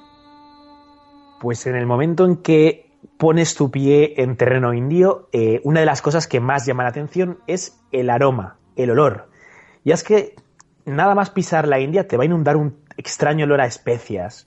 Eh, mira, Nueva Delhi es una ciudad de 20 millones de habitantes, enorme, y entonces junto con este especial aroma vamos a percibir una neblina que va a impedir ver el cielo azul, y es que está extremadamente contaminada. Hacía, hace unos, unas semanas hablamos de Ciudad de México, ¿no? Pues la sensación es parecida, no se ve el azul del cielo. Entonces ya estamos en Nueva Delhi, que por cierto es distinto a Delhi. Nueva Delhi es la capital de la India y en la misma vamos a ver contrastes como esos enormes edificios eh, que harían alusión a esta economía emergente india que cabalgan al mismo tiempo con la antigua Delhi. Calles estrechas, muy sucias, mucha pobreza. Y es muy curioso porque entre, entre las propias calles vamos a ver auténticas telas de araña de cableado eléctrico que no tienen ningún orden ni sentido, están ahí arremolinados, ¿no? Y que, bueno, eh, provocan grandes disgustos los días de lluvia, imagínate. Claro, Uf, madre mía, qué peligro. Oye, ¿y el tema de las vacas sagradas? ¿Qué tal? ¿Cómo es eso de, de encontrárselas en la calle, en las calles de la India? Pues esto es muy curioso, la verdad, porque eh, una vez que ya te has adaptado a ese tráfico salvaje, que no existen las normas de señalización vial, eh, bueno, de hecho, eh, tú vas tranquilamente con el coche, el semáforo está en rojo, el coche pasa igualmente, hasta yo vi el caso incluso de un peatón que lo tiene en verde para él, el peatón trata de cruzar y los coches le pitan. O sea, es que es una cosa extrema, ¿no? Y ya empiezas a ver vacas por todos lados. Eh, no van a pasar cinco segundos sin que eh, veas las típicas vacas, estas vacas indias, ¿no? Con grandes jorobas, que no tienen ninguna ocupación y que están ahí vagando por las calles. Y da igual que vayas en un tuk-tuk haciendo un auténtico rally por la ciudad o en un taxi normal, las vacas son lo primero y no se les puede echar del lugar en el que se encuentren. Eh, puede ser que estés en mitad de la carretera con tu coche y hay una vaca ahí, pues da igual. En un atasco, da igual. La vaca es lo primero. Oye, ¿y algún misterio tendrás si se quiere quedar una hora sin moverse la vaca y tu coche parado? Que no la puedes mover, no la puedes tocar. Y ahí está, ¿eh? observándote durante horas con esa cara típica de aburrimiento de vaca. bueno, qué curioso. Y cuéntanos el por qué son tan sagradas para ellos. Imagino que tendrá que ver algo con su religión, ¿no? Pero... Va por ahí, va por ahí, va por la tradición hinduista. Eh, y es que cuenta que al principio de los tiempos, los dioses y los demonios se dirigieron al mar, era un mar de leche. En este lugar, al parecer, nacía la inmortalidad. Y allí, pues eh, fíjate lo que hicieron. Les pusieron una montaña que se llama Mandava, en el centro del mar, y ataron una enorme serpiente, la serpiente Baroki, alrededor de esta enorme montaña, en el centro del mar. Claro, se ve que no había cuerdas tan grandes como para abarcar la montaña y pusieron ahí a la pobre serpiente. Bueno, pues empezaron a tirar los, los dioses de un lado, los demonios de otro lado de esa serpiente y empezaron a batir el mar. Movían la montaña, batiendo así el mar, y de ahí comenzaron a salir cosas. ¿Y a qué no adivinas cuál fue la primera? ¿Una vaca? Una vaca, premio.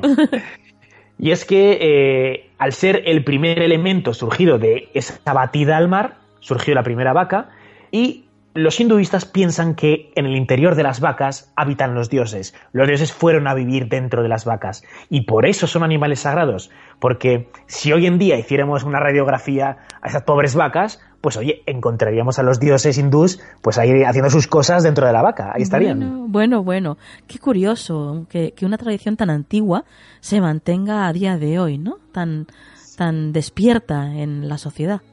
Desde luego, y eso que no es solo todo lo que reluce, porque un antropólogo muy famoso, Marvin Harris, en ese mítico libro suyo, Cerdos, Vacas, Guerras y Brujas, pues habla un poco sobre este asunto de, qué ocurre con las vacas, por qué son sagradas en realidad, y es que según él van con truco. Ah, porque claro, afrontémoslo. Los hinduistas no pueden comer vaca. Esto sería un sacrilegio. De hecho, antiguamente se consideraba que matar a una vaca era un pecado tan grande como matar a un indio de la primera casta, de la casta de los sacerdotes. Eh, hoy si vamos a un restaurante de comida rápida, del que todos tenemos en la cabeza, no nos, vamos no, nos van a servir ternera, no hay rastro de vaca alguna, ¿no? Entonces, de un lado, no se puede comer la vaca, vale. La leche, dices, tampoco, casi no se bebe la leche, porque las vacas de la India la mayoría no tiene dueño, están desnutridas completamente, se alimentan de basura, de lo que encuentran por ahí y apenas dan leche, dan... Si una vaca española, vamos a poner que dé entre 15.000 y 20.000 litros al año, una india da 500. O sea que no, no, dan buena leche, la verdad. Pero hay una serie de utilidades por ahí. Y es que, eh, al parecer, la vaca podría ser el sustento de la economía tradicional india. Por ejemplo, en los campos indios no vamos a encontrar tractores, no vamos a encontrar máquinas agrícolas. La tierra se trabaja con ayuda de los bueyes y claro, ¿quién es la fábrica de los bueyes? Las vacas, claro. Claro, entonces sin vacas no hay bueyes y sin bueyes no hay agricultura. Eh, aparte de eso, eh, el excremento de la vaca es utilizado como combustible en las cocinas. También se aprovechan sus propiedades para, eh, mezclado con agua, se utiliza para fregar los suelos. Y no solo eso, sino que hay una, bueno, es que esta no se considera ni casta. Los hinduistas, que es unas personas de, de la India, perdón, los hinduistas, los intocables, quería decir, compran las vacas cuando mueren las despellejan y venden sus pieles para que después estas forren eh, nuestros abrigos, nuestros bolsos. Entonces las vacas no se comen, ¿vale? Pero se explotan durante toda su vida y su muerte. Esa es la teoría de Marvin Harris. Pues, lamentablemente esto es así, el ser humano, al fin y al cabo, en la India y en todas partes, ¿no? Acabamos, pues eso, explotando a los pobres animales, sean sagrados o no, pero desde luego acaban siendo explotados. Em, has hablado de las castas, Luis. Eh, cuéntanos, eh, a día de hoy, eh, ¿está vigente todo esto todavía, claro? Sí, sí, sí.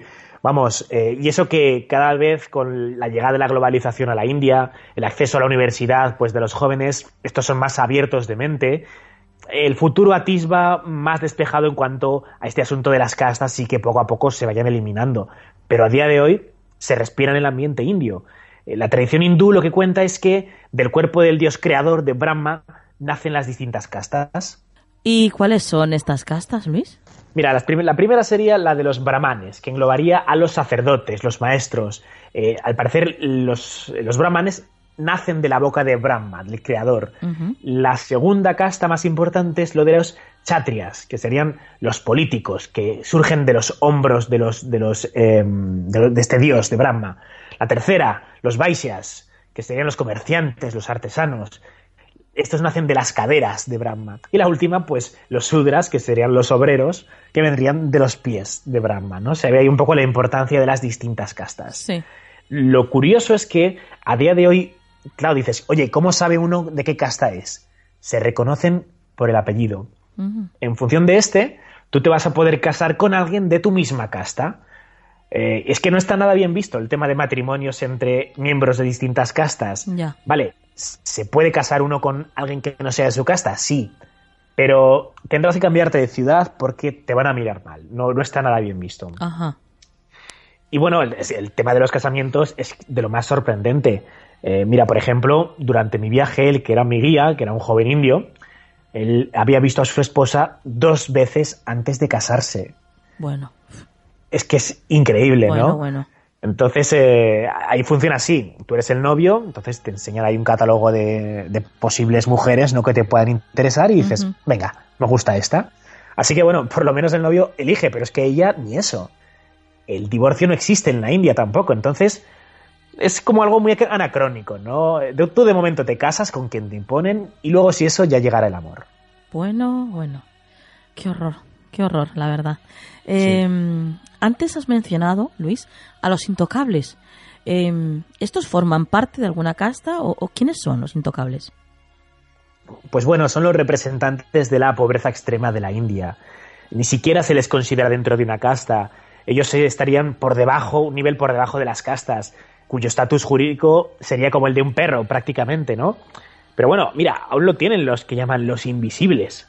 Y es que estos em, no se les está permitido salir de día, solo pueden salir por las noches. Es que es increíble. Hoy en día esto está un poco en desuso, ¿no? Pero vamos, hay lugares en los que se sigue aplicando esto de los invisibles. Sí. Bueno, a mí me parece, la verdad, aterrador. O sea, esta, esta manera de partir la sociedad, ¿no? En diferentes castas o clases sociales, desde luego, mm, qué poco justo es, ¿no? Porque, claro, depende de la suerte que tengas a la hora de nacer en una familia o en otra, pues así te va la vida, ¿no? Sí, sí, sí, sí. No es que digas, oye, aquí el que nace rey, pues es rey, es uno, pero no. Es que allí arrastras a millones de personas que son de la cuarta casta o que son de los intocables o que tienen la suerte de nacer en la primera casta y su vida va a ser mucho más favorable solo por el apellido que lleven. Claro, una lástima que sean tan racistas entre ellos mismos, además. Vamos. Así es, así es. Bueno, eh, la India se considera como una economía emergente, ¿no? Ahora mismo. Sí, sí, es lo que parece que todos los índices económicos indican, ¿no? Pero vamos, yo acabo de regresar y yo no he visto la expansión económica por ningún lado. Ya. Quitando un poco las afueras de Nueva Delhi, donde sí que hay edificios potentes, pero yo el resto del país que me he encontrado es un lugar eh, lleno de pobreza y con una corrupción brutal. Ciudades como Agra, que es la ciudad donde está el Taj Mahal, ¿eh? y hablaremos de él la semana que viene. Eh, pues probablemente la ciudad más turística de la India. Y es una ciudad donde las aceras no existen. Y bueno, ideas como me voy a tomar algo a una terraza, pues eh, es una utopía, ¿no? Fíjate que la entrada al Taj Mahal, por ejemplo, cuesta 25 euros y al día entran unos 22.000 turistas. Madre mía. Pues yo en ningún lado he visto que se luzca ese dinero, ni aceras hay en Agra. Y Mm. bueno, probablemente por el tema de la corrupción, ¿no? Que has comentado. Sí, es que la corrupción es brutal. Eh, si lo comparamos con nuestra situación en España, bueno, nuestro país estaría lleno de santos. Mm, Y mira Mira, que y mira que aquí hay, ¿eh?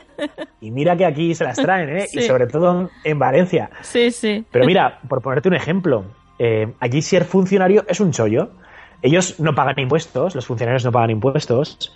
En- entran en las tiendas, o sea, presentan un carné, oye, soy funcionario, y te hacen un descuento. Tienen derecho a jubilación, que es una prestación que desde luego no percibe el resto del pueblo indio. Así que mira, Bueno, todos querrán ser funcionarios, claro, evidentemente. Bueno, a todos les gustaría, pero también hay truco aquí, ¿sabes? Porque, oye, tú de momento te sacas tu carrera, opositas, al aprobar dirías, bueno, yo soy funcionario, pero no. Y es que falta un tercer nivel, el soborno. Y es que si no tienes para pagar el soborno, que hablamos de unos entre 20.000 y 30.000 euros, no accedes al puesto público. Y ya puedes ser muy listo, que no vas a ser funcionario si no pagas el soborno y todo tu esfuerzo no ha servido de nada. Y es un poco una situación lamentable, ¿no? Porque es un país de 1.200 millones de habitantes. Las altas esferas someten a este pueblo acostumbrado a dejarse llevar por el, pues esta, este sentimiento del, no, es que siempre ha sido así. ¿No? Y, y se dejan arrastrar por eso. Yo no sé, me pregun- yo preguntaba, pero ¿y por qué no se hace aquí algo? La gente no se subleva, la gente vive acomodada, Claro. pero acomodada en la pobreza. Es que si dijeras que hay un estado de vida más o menos adecuado, agradable, Sí. pero es que no es esa la situación, ¿no? Es, es, es da mucha pena. A mí la verdad es que me ha hecho pensar muchísimo, Sí. sobre todo pues en la suerte que tenemos de, de vivir aquí, desde luego. Desde luego, unos privilegiados. Eh, seguimos en Delhi, lugar donde vamos a encontrarnos con uno de los misterios clásicos, el Pilar de Delhi. Cuéntanos, Luis, el, el misterio de esta columna. Bueno, a ver, hablando de pilares, ya sabes que yo soy de Zaragoza Sí. y el pilar de Zaragoza es más bonito y más espectacular. Bueno, vamos a parar, pero vamos al lío, vamos al lío. Sí. Eh, si continuamos con nuestro paseo por, por Delhi, vamos a llegar al complejo Qutub, que se llama. Es un complejo donde eh, hay un enorme minarete, el más grande del mundo, mide 73 metros, espectacular. eh, ya no se puede subir allí. No sé si se cayó una vaca o algo así. Bueno, no, en realidad se cayó una mujer que. Bueno, en fin. Y ahí al lado está la columna de hierro, ¿no? La columna de Delhi. Sí. Y nadie sabe, ciencia cierta, eh, quién puso realmente allí este enorme pilar. Pero, bueno, es que tampoco sabemos ni qué función tiene. Ajá. Fíjate que, que el pilar de Delhi eh, mide 7 metros de altura. Debajo del mismo, debajo de la tierra, hay 93 centímetros que están ahí enterrados. Y la parte superior del pilar tiene una extraña base. Eh, parece intuir que antiguamente habría algún tipo de estatua decorativa, pero bueno, no lo sabemos. Ahora bien, el misterio radica en el material que está compuesto este pilar. Y es que es de hierro inoxidable. Y esto no llamaría la atención si no fuera por la antigüedad. Y es que el pilar de Delhi tiene una antigüedad de 1600 años. El acero inoxidable no llega hasta principios del siglo XX. ¿Cómo es posible que tengamos un pilar de 1600 años de antigüedad antes de la invención del acero, ¿no? Claro. del acero inoxidable? Es súper curioso. Claro, claro, eh, eso te iba a preguntar yo. ¿Cómo es posible que nos encontremos con una, con, bueno, con acero inoxidable 1500 años antes del descubrimiento de esta técnica, ¿no? Pues sí, sí, ese es el gran misterio. Eh, porque bueno, pues podríamos obtener una columna como esta, bien, de acuerdo, pero ¿por qué no se oxida? Y hay varias teorías, ¿no? Como en el mundo del misterio, pues vamos a sacar varias teorías, las hipótesis, a ver cuál le gusta más a nuestros oyentes. Vale, vale, a ver. Eh, venga, la primera es que sería una alienación de siete metales distintos, parecidos a los que forman los cuencos tibetanos, Sí. de modo que una vez fundidos y mezclados, pues se podría generar este tipo de formación inoxidable. Bueno, podría ser, no, no se sabe, podría ser. Otra teoría. Esta es la, la más novedosa, ¿no? Y es que dice que eh, si fundimos 200 centímetros cúbicos de hierro a altas temperaturas y las solidificamos a través de una determinada técnica de fragua, vamos a conseguir una columna de hierro. Bien. Pero, ¿por qué no se oxida? Pues la respuesta puede ser que él haya encontrado un investigador indio que se llama eh, Das Wally, que señala que eh, él al parecer ha encontrado una serie de hojas de palmera y en estas hojas se encontrarían pintadas determinadas fórmulas casi alquímicas a través de las cuales se determinaría cómo generar este eh, hierro inoxidable. En realidad no sería hierro inoxidable eh, tal cual, sino que eh, estaríamos hablando de un barniz que cubre ese hierro, ese hierro que le hace inoxidable. Sería el barniz lo que hace inoxidable al hierro. Entonces estaría compuesto por resinas sintéticas y ácido tánico, habiéndose constituido, por tanto, este barniz y haciendo inoxidable a la columna. Ahora bien, he dicho ácido tánico y resinas sintéticas. Pero claro, hace 1600 años eso no existía. No teníamos supuestamente esa técnica, ¿no? Claro. Por lo tanto, pues oye, ahí tenemos un auténtico op-art, ¿no? Un autoplace artifact. Y, y bien, el, asunto es que estamos hablando de un ácido eh, tánico, de una resina sintética que las encontramos hoy bien de acuerdo, pero no hace 1500 años, ¿no? Para mí el gran misterio sería por qué solo hay una columna de Delhi que tenga esta técnica tan concreta. Porque si al parecer tenían una fórmula química tan avanzada, ¿por qué no la utilizaron más? Y ese está a mí el gran enigma. Desde luego, todo un misterio. ¿Y, ¿Y uno se puede acercar, se puede tocar la famosa columna? La tradición india cuenta que si eres capaz de abrazar el pilar y puedes entrelazar tus dedos una vez rodeado, vas a tener buena suerte. Y bueno, aquí ocurrió lo de siempre. Eh, todos los visitantes que llegaban allí abrazaban la columna, hacían la prueba y uno detrás de otro pues fueron perjudicando de alguna forma el estado de la columna de Delhi, ¿no? Entonces las autoridades indias dijeron, oye, que nos vais a quitar aquí el chollo del, del pilar inoxidable, vamos a constituir una buena valla a su alrededor y de ahí ya no pasa nadie. Y bueno, ya sabes que yo soy un poco bandarra cuando hago estos viajes. Sí, dije, oye, que no me puedo ir de aquí sin tocar el pilar de Delhi, ¿no? Pero me contuve. Me contuve porque es que la valla era demasiado alta. Ah, bueno, ya decía yo. Digo, algo tiene que haber ahí. Era muy alta, era muy alta. Pero bueno, en fin, oye, quién sabe. Hierro meteórico, una alineación de siete metales, barnices imposibles. El caso es que el pilar de Delhi está ahí. Nos desafía con su imponente presencia y sobre todo para realizar el rizo, su extrema pureza. Y es que el hierro es de una pureza del 98% lo cual pues no hace sino incrementar la merecida fama de este auténtico misterio. Y bueno, pues las curiosidades en la India no acaban aquí, hay muchas más cosas, ¿no? Pero vamos, si te apetece, el próximo programa hablamos un poquito de eh, curiosidades sobre la cultura india y misterios de un país tan mágico y extraño como este. Hombre, que si me apetece. Ya, por mí, mañana mismo, fíjate. por mí y por todos los oyentes que sé que están ahora mismo igual que yo eh, desplazados contigo allí en India y disfrutando de, de cada imagen que nos has hecho pues imaginar, ¿no?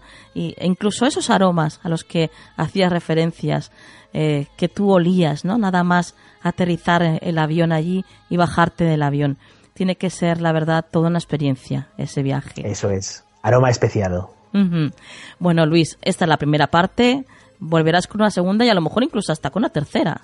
¿Eh? Ah, pues sí, porque también habrá que hablar de Nepal un día de estos. Bueno, por supuesto, por supuesto.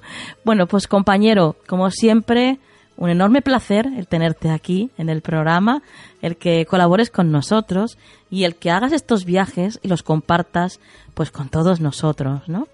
Eh, pero antes, antes de, de marcharte, danos cualquier forma de contacto para todos aquellos que quieran seguirte la pista o quieran ver tus vídeos en tu canal de YouTube, Cuéntanos. Claro que sí. Bueno, me podéis seguir en Twitter en arroba luistobajas7 o en YouTube poniendo Luis Tobajas van a aparecer ahí todos mis vídeos hablando de guías de viajes por el mundo del misterio, entre otros eh, guía definitiva de Egipto, de Rusia, de la isla de Pascua, de Chile y en nada de la India y de Nepal. Perfecto. Como siempre, recomendadísimos por Canal del Misterio todos esos vídeos que doy fe que te curras muchísimo. Y, bueno, como siempre, hasta dentro de muy poquito, Luis. Un abrazo muy fuerte y un saludo a todos los compañeros del mundo del misterio. Buenas noches. Hasta pronto.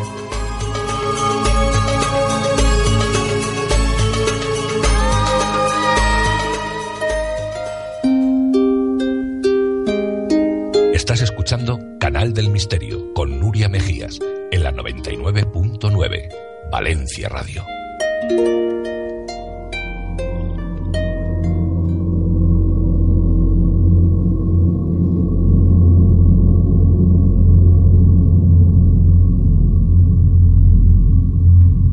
Insólito en Canal del Misterio.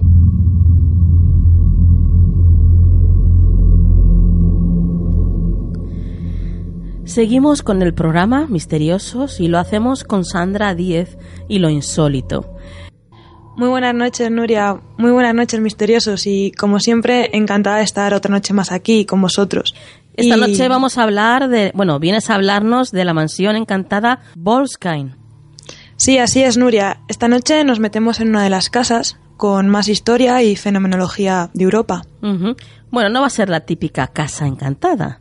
Incluso puede que los amantes del rock la conozcan, conozcan su historia, porque vamos a hablar ni más ni menos que la casa de Jimmy Page, el guitarrista de Led Zeppelin, y de cómo adquirió, ¿no?, esta extraña mansión. Así es, Nuria. Y bueno, un dato que muchos desconocerán es que esta casa, de la que vamos a hablar ahora, está nada más y nada menos que en la orilla sur del misterioso lago Ness. Vaya cóctel. Eh, una casa encantada, situada en la orilla del lago Ness y perteneciente a una antigua estrella del rock, nada más y nada menos. bueno, como veis esta noche, misteriosos, nos adentramos en una casa que ha sido declarada como la mismísima puerta del infierno. La casa Boleskin. Pues así es. Esta noche nos adentramos en el otro monstruo del lago Ness, porque todos tenemos claro que el lago Ness es uno de los grandes misterios del norte de Escocia, en el que cada año alrededor de un millón de personas acuden a este lugar para comprobar lo que la leyenda dice y contemplar su sombrío y majestuoso paisaje, y quizás poder ver la criatura que mora en sus profundidades. Pero pocos saben que sus orillas, en una pequeña villa llamada Foyers, un lugar recóndito de extraordinaria belleza paisajística, dominada por el lago, los verdes montes que lo rodean, las famosas cascadas y los espesos y gigantescos bosques en los que a veces no penetra la luz, ni siquiera en los pocos días soleados.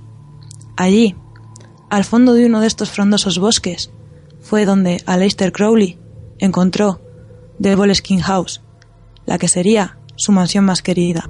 Una casa en la que se presentan acontecimientos extraños y sobre todo paranormales. Os hablo misteriosos de la casa del popular mago negro, Aleister Crowley, una casa construida en el siglo XVII, aislada y rodeada de bosque.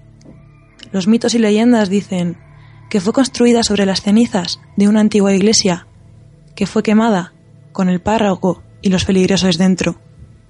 Algunos de los vecinos cuentan que la casa esconde un paisaje secreto que enlaza con un cementerio próximo. Esta casa fue escenario de numerosos rituales satánicos y misas negras durante al menos tres años, lugar donde Crowley invocó a fuerzas demoníacas hace ya casi un siglo y abrió así las puertas del inframundo. La casa donde estas fuerzas permanecen hasta la actualidad.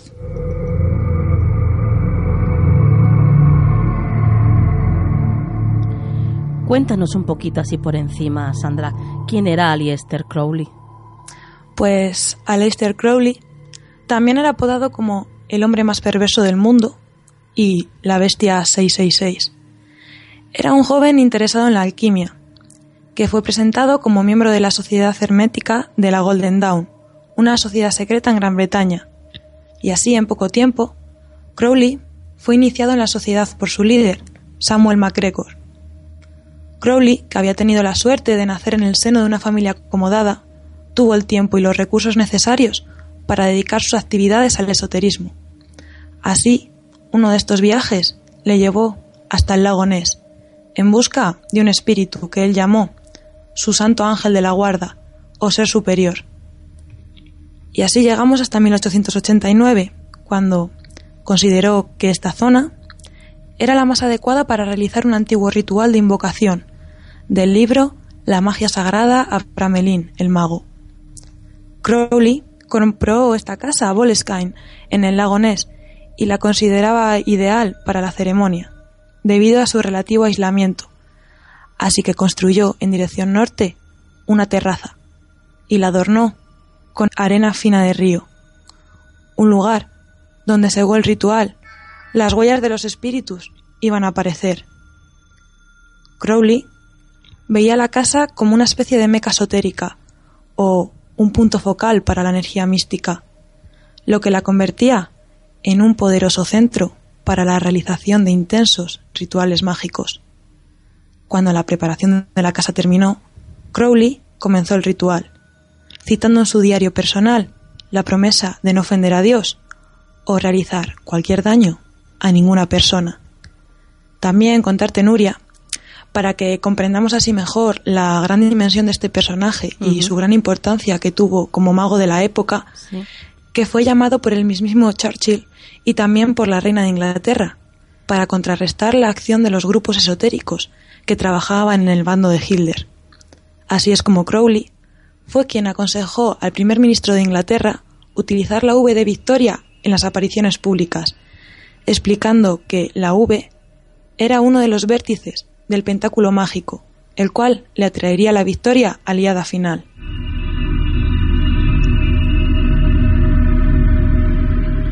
¿Y, qué clases de rituales pretendía realizar allí? ¿Se sabe esto? Sí, mira, Nuria, decirte que sus intenciones para la ceremonia eran simples. Buscaba invocar a lo que él llamó los señores de la oscuridad, en un ritual muy minucioso, de una duración de seis meses, que le obligaba a servir a las fuerzas del bien. Un proceso que culminaba con el contacto de, a este ser superior, un ángel de la guarda, que vería a Crowley a través de la iluminación. Como os podéis estar imaginando, no acabó con el resultado deseado. De hecho, en su diario, Crowley descubre, describe algunos de los fenómenos extraños que acontecieron tras este ritual. Un día volví de cazar conejos en el cerro y encontré a un sacerdote católico en mi estudio. El sacerdote me comentó que en el pueblo estaban sucediendo cosas extrañas, que un vecino había estado delirando durante días e intentó matar a su mujer, y que había otros que, sin saber por qué, tenían terror a todo y no querían ni salir a la calle. Crowley, en sus diarios, incluso habla de un hombre de la localidad que había contratado para trabajar en su casa, pero que en pocos días se volvió loco y trató hasta de matarlo. A pesar de estas señales claras, Crowley continuó trabajando en el ritual, yendo tan lejos como para negar a las visitas de amigos por miedo a su seguridad el propio Crowley, afirmaba que las habitaciones se volvían oscuras en medio de un día soleado y lo registraba así en su diario. Puedo escuchar cómo la casa respira, cómo se mueve y tiene vida propia. Cuando el mago se bloqueaba, solía recorrer el túnel secreto que unía a la casa con un cementerio cercano, donde las brujas solían celebrar sus aquelarres. Hoy en día, el cementerio todavía se conserva y llama la atención que todas sus tumbas tengan el mismo nombre grabado, Fraser. Y así, llegado un día a Crowley, tuvo que dejar el ritual y abandonar la casa para ayudar a su, a su mentor, Matters, de la sociedad Golden Dawn a la que pertenecía. O sea que Crowley abandona la casa y, ¿y a dónde va? ¿Dónde se fue? ¿Y qué pasó con la casa, claro? Pues Crowley se marchó a París y poco después de que lo hiciera, los lugareños comenzaron a comentar los extraños fenómenos en la casa, como unos nubarrones negros estaban siempre encima de la edificación. ¿Y entonces fue cuando vuelve a su casa? Sí, Nuria, sí que vuelve a la casa. Y una vez allí, Crowley sintió cambios en su estado. Él ya no era el mismo, y así lo reflejaba en su diario. Todo ha cambiado. Ya no es como era antes. Mientras preparaba los talismanes, una tarea que me propuse en la zona más soleada de la casa, tuve que usar luz artificial, incluso en los días con más claridad. Era una oscuridad que casi se podía sentir. El fenómeno es difícil de describir. Era como si mi facultad de la visión tuviera alguna interferencia.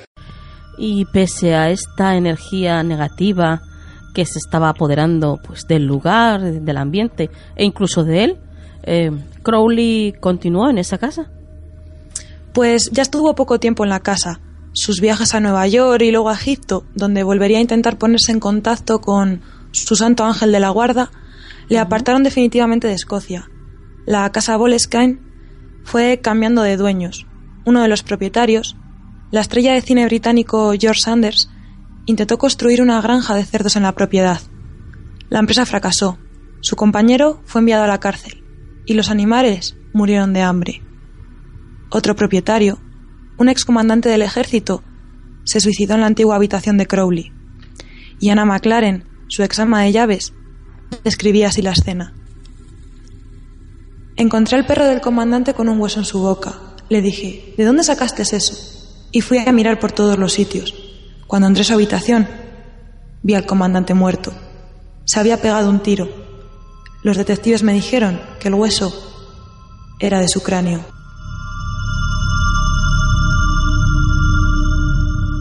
¿Y qué sucedió con Crowley? Pues en 1934 Crowley se declaró en bancarrota. En la década que siguió se convirtió en un adicto a la heroína y murió de una infección respiratoria a los 72 años.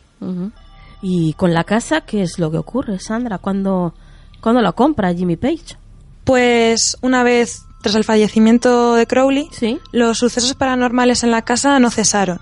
Y es en 1970 cuando Jimmy Page, el líder del grupo de música de Rock Zeppelin, obsesionado con la filosofía del mago y atraído por su oscura leyenda, compra la casa. Page, por aquel entonces, vivía tan obsesionado con el mago que por las noches se vestía con sus ropas y hacía extraños ritos. Incluso, en alguna ocasión, llegó a declarar que podía sentir la presencia del mago. En una entrevista en 1975, Page realizó las siguientes declaraciones. La casa era propiedad de Alistair Crowley, pero hubo dos o tres dueños antes de que él se trasladara a la casa Bolliskine. La casa fue construida sobre las ruinas de una iglesia que ardió con toda la congregación dentro. Las cosas que han sucedido en esa casa no tenían nada que ver con Crowley. Las malas vibraciones ya estaban allí antes de que la comprara el mago. Alguien fue decapitado en el interior de la casa. A veces se pueden oír su cabeza rodando por los suelos. De momento yo nunca lo he escuchado, pero sí un amigo mío que es bastante serio y no sabe nada de estas cosas. Él pensó que eran los gatos paseando. Yo no estaba allí en ese momento, pero me lo dijo el ama de llaves, que a la mañana siguiente le comentó. ¿Por qué dejan que los gatos se pasen por la noche? Hacen un terrible sonido, como si rodaran por los pasillos. Y ella le contestó, Los gatos están encerrados en una habitación todas las noches. Jimmy Page decidió vender la mansión en 1990 y desde aquel entonces nunca más volvió a comentar nada de ella. Hoy en día, la casa conserva un ambiente siniestro y sigue siendo un lugar muy importante para los ocultistas y espiritistas. Se desconoce que ha sido de los fantasmas o sucesos paranormales y a quién pertenece la mansión maldita en este momento. Según los investigadores, la casa se había convertido en una especie de portal, una puerta abierta a mundos desconocidos. Otras teorías sostienen que la aparición del monstruo del lago Ness concuerda con el inicio del ritual de Crowley. Lo único que tenemos seguro es que la casa es uno de los puntos más enigmáticos y misteriosos de Escocia, y que su historia, cierta o no, seguirá trayendo a cientos de personas que, de paso, descubrirán la hermosura de los paisajes escoceses que la rodean.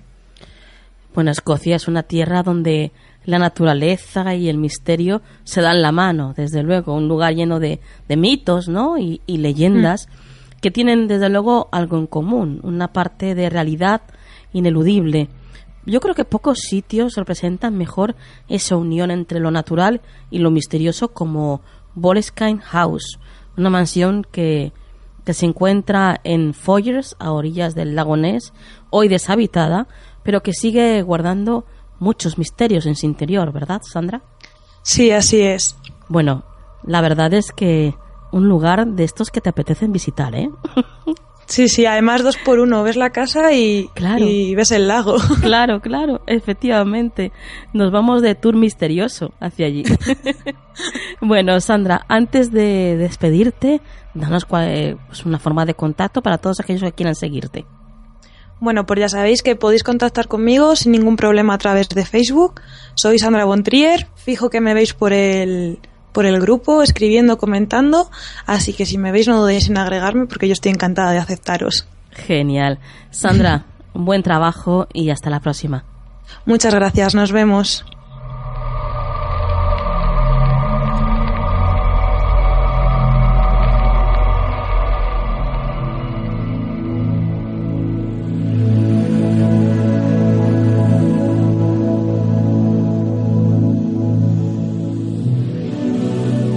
Consejo de la semana en Canal del Misterio.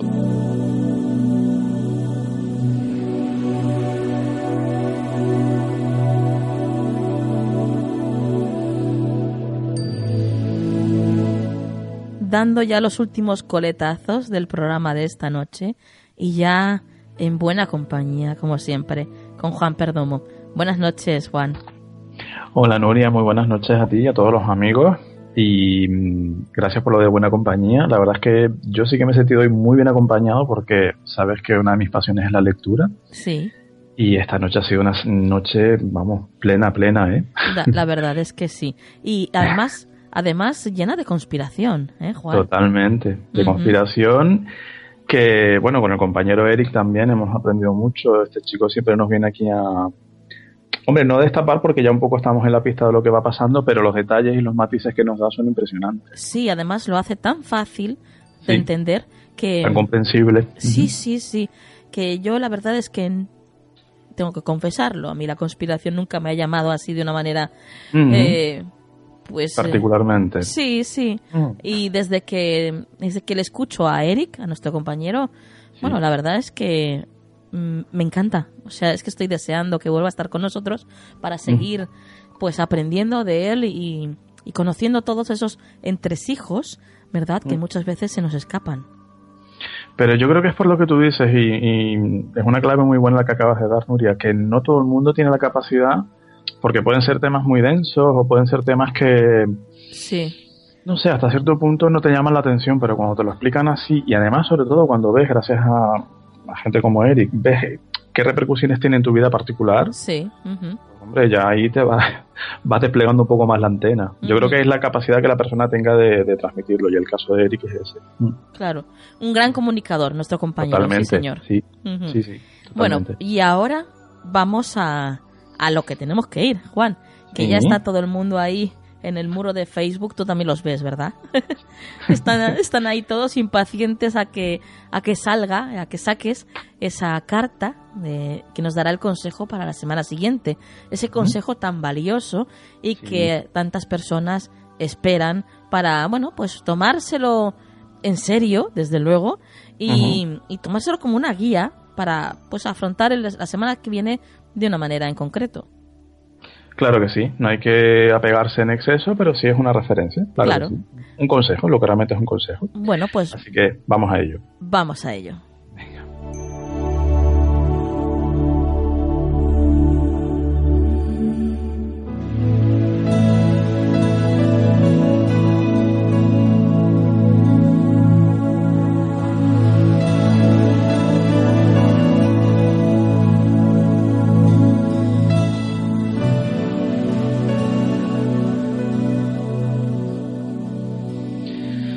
Bueno, Nuria, amigos. Sí.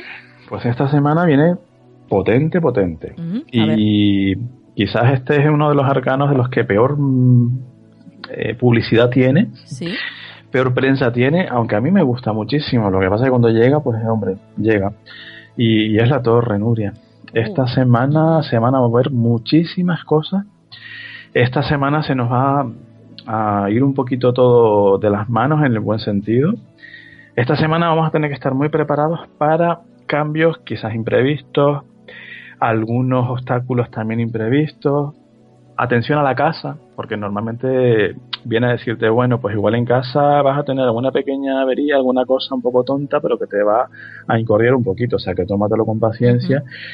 Pero la torre, sobre, sobre todo, Nuria, amigos, yo siempre digo, por eso digo que a mí me gusta mucho, que es la oportunidad de un cambio radical y profundo en tu vida y que si tú no te apegas a eso, si tú no te, si tú te dejas llevar, te puede remover mucho, te puede dejar un poco ahí desmadejado, desmadejada, pero va a ser para bien. Em, la torre habla de cuando las cosas no funcionan y uno no lo identifica o no lo identifica del todo y entonces llega la vida y te dice, bueno, no te preocupes, chaval, chavala, que ya vengo yo aquí, te lo pongo todo patas arriba, sí. Te quito todo lo que no funciona, lo que tú no has sabido ver o por lo que sea no has podido ver y ya está, no pasa nada. Lo que pasa es que ya digo, el momento en sí es contundente. Pero es una carta muy liberadora, Nuria, a mí me encanta por eso.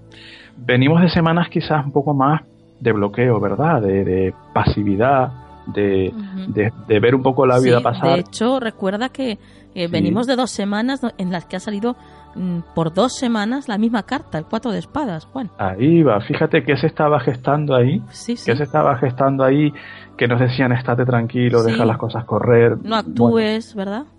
Exacto, tómatelo un poco con calma, no, no, no actúes, no te precipites. Pues bien, podría ser porque efectivamente así fuera o porque en algunos aspectos de nuestra vida no tuviéramos la capacidad de ver lo que era lo correcto o lo más correcto para nosotros, ¿no? Y ante eso siempre es mejor no actuar, ¿vale? Eh, entonces esta semana esa torre viene efectivamente, Nuria, a, a dar el salto al, extremo contrario quizás, ¿no? De la pasividad pasamos a un poco la, el ajetreo, eh, la toma de decisiones un poco de una manera un poco así como a veces intempestiva, tener que tomar decisiones sobre cositas que te van llegando y que no, no sabes muy bien cómo controlar. Bueno, tú pon siempre lo mejor de tu parte que lo demás ya viene solo. Y es una carta muy liberadora también a nivel de las emociones. Nuria, amigos, esta semana seguro que vamos a sentir como cosas que llevamos ahí, eso, atascadas, atrabancadas un poco dentro, van a empezar a fluir, pero es para nuestro bien. Puede que se nos quiten personas y situaciones de en medio. Puede que hayamos estado aferrados, apegados en exceso a personas, a situaciones que no eran del todo sanas y ya digo, la vida viene y dice hasta aquí. Esto que no funciona, la torre siempre se ha dicho, Nuria, que es como una casa o como un edificio que no tiene un buen cimiento, pues se te va a venir abajo. Hora de, reformas, tanto externas como internas. Exacto. Totalmente, sobre todo a nivel interno, porque bueno, lo externo también es importante, y de hecho ya decía el tema de la casa, es verdad. Eh, vigila lo que en tu casa no va bien, o vigila que puedes mejorar, porque te puedes ahorrar quizás problemas un poco más profundos a futuro, ¿no? Pero sí, es una carta que habla de reformas, de cambios radicales y de cambios que nos pueden dar un poquito de miedo, por eso que digo del apego, que creemos que lo controlamos todo y creemos que sabemos lo que... y no, no siempre. Entonces, claro, hay muchas cosas que se nos pueden quitar de en medio, que vemos que se nos van yendo y nos apegamos y nos da miedo. Suéltate, de verdad. Esta semana, dependiendo de cómo sea nuestro enfoque, dependiendo de cómo fluyamos con esos cambios o no, lo puedes pasar un poquito peor quizás si te apegas, pero no, no, es, no es mala carta, ¿eh? a pesar ya digo de la mala prensa que tiene, pobrecilla. es una carta de liberación absoluta, emocional, espiritual. Como nos la vamos a coger desde la tranquilidad que venimos arrastrando estas dos últimas semanas, Juan, pues va a ser todo mucho más llevadero, ¿verdad? Por supuesto, por supuesto, que, se, que confiemos, que sepamos que todo lo que nos venga va a ser para nuestra liberación, para nuestra evolución, para dejar otras cosas. Ay, cuidado donde se pone el pie, que también pueden haber caídas. Sí, es la carta de los torpes. Eso es verdad. Hay que tener un poquito de ojo porque a veces vamos tan en el aire que no miramos por dónde pasamos y, y metemos la pata, nunca mejor dicho. Pero bueno, pues mira, genial, gracias por el apunte porque además es cierto, pero teniéndolo en cuenta pues ya sabemos que bueno, simplemente no obsesionarnos sino tener un poquito de cuidado. Claro, claro. Ah. Bueno, Juan, como siempre te haremos caso, ¿eh? tú lo sabes, que somos muy buenos y muy obedientes. Y como siempre, Juan, antes de marcharte, pues danos eh, tus datos de contacto. Claro que sí. Estamos siempre en las redes sociales, pendientes un poco de todo, eh, como Faro Tarot en Facebook, Twitter y demás. Tenemos el correo electrónico al cual escriben mucho, lo cual yo agradezco, todo se ha dicho. Eh, farotarot.gmail.com y tenemos el teléfono móvil, que también es una vía bastante hábil y bastante positiva para que contactemos, que es el 605-337291. En cualquiera de esas vías y también estamos siempre, por supuesto, en la medida en que el trabajo nos lo permite, en el muro de Mystery Channel. Somos muy fans de Mystery Channel. Canal del Misterio Mystery Channel. Muy bien, Juan. Pues como siempre, compañero, eh, un placer el poder compartir esto contigo. Y, bueno, la semana que viene más. Claro que sí. Gracias a ti también, Nuria. Gracias a todos los amigos que están ahí cada semana. Y a todos los compañeros que han hecho un excelente trabajo. Te también, por supuesto, enhorabuena. Y la semana que viene aquí estamos con mucho más. Buenas noches, Juan. Beso fuerte, buenas noches.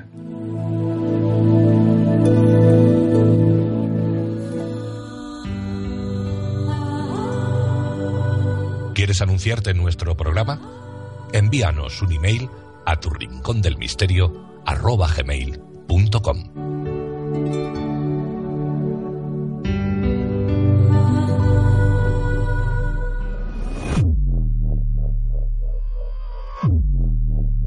Bueno, menudo programa el de esta noche, ¿verdad? Antes de despedirme, quiero daros las gracias por todas las muestras de cariño que nos demostráis por las redes. Gracias también por darle las cinco estrellitas a nuestro programa en iTunes. Eso nos ayuda mucho a posicionarnos y dejarnos alguna reseña allí. Eso también nos ayuda. Por supuesto, por visitar nuestra página web, canaldelmisterio.com. También nos ayuda que estéis ahí y que visitéis pues nuestros sponsors y bueno, ya vamos con la frase de la semana. ¿Os parece? Vamos allá. Dice así. La envidia en los hombres muestra cuán desdichados se sienten y su constante atención a lo que hacen o dejan de hacer los demás. Muestran, en definitiva, cuántos se aburren. Que la luz esté siempre en vuestras vidas. Buenas noches.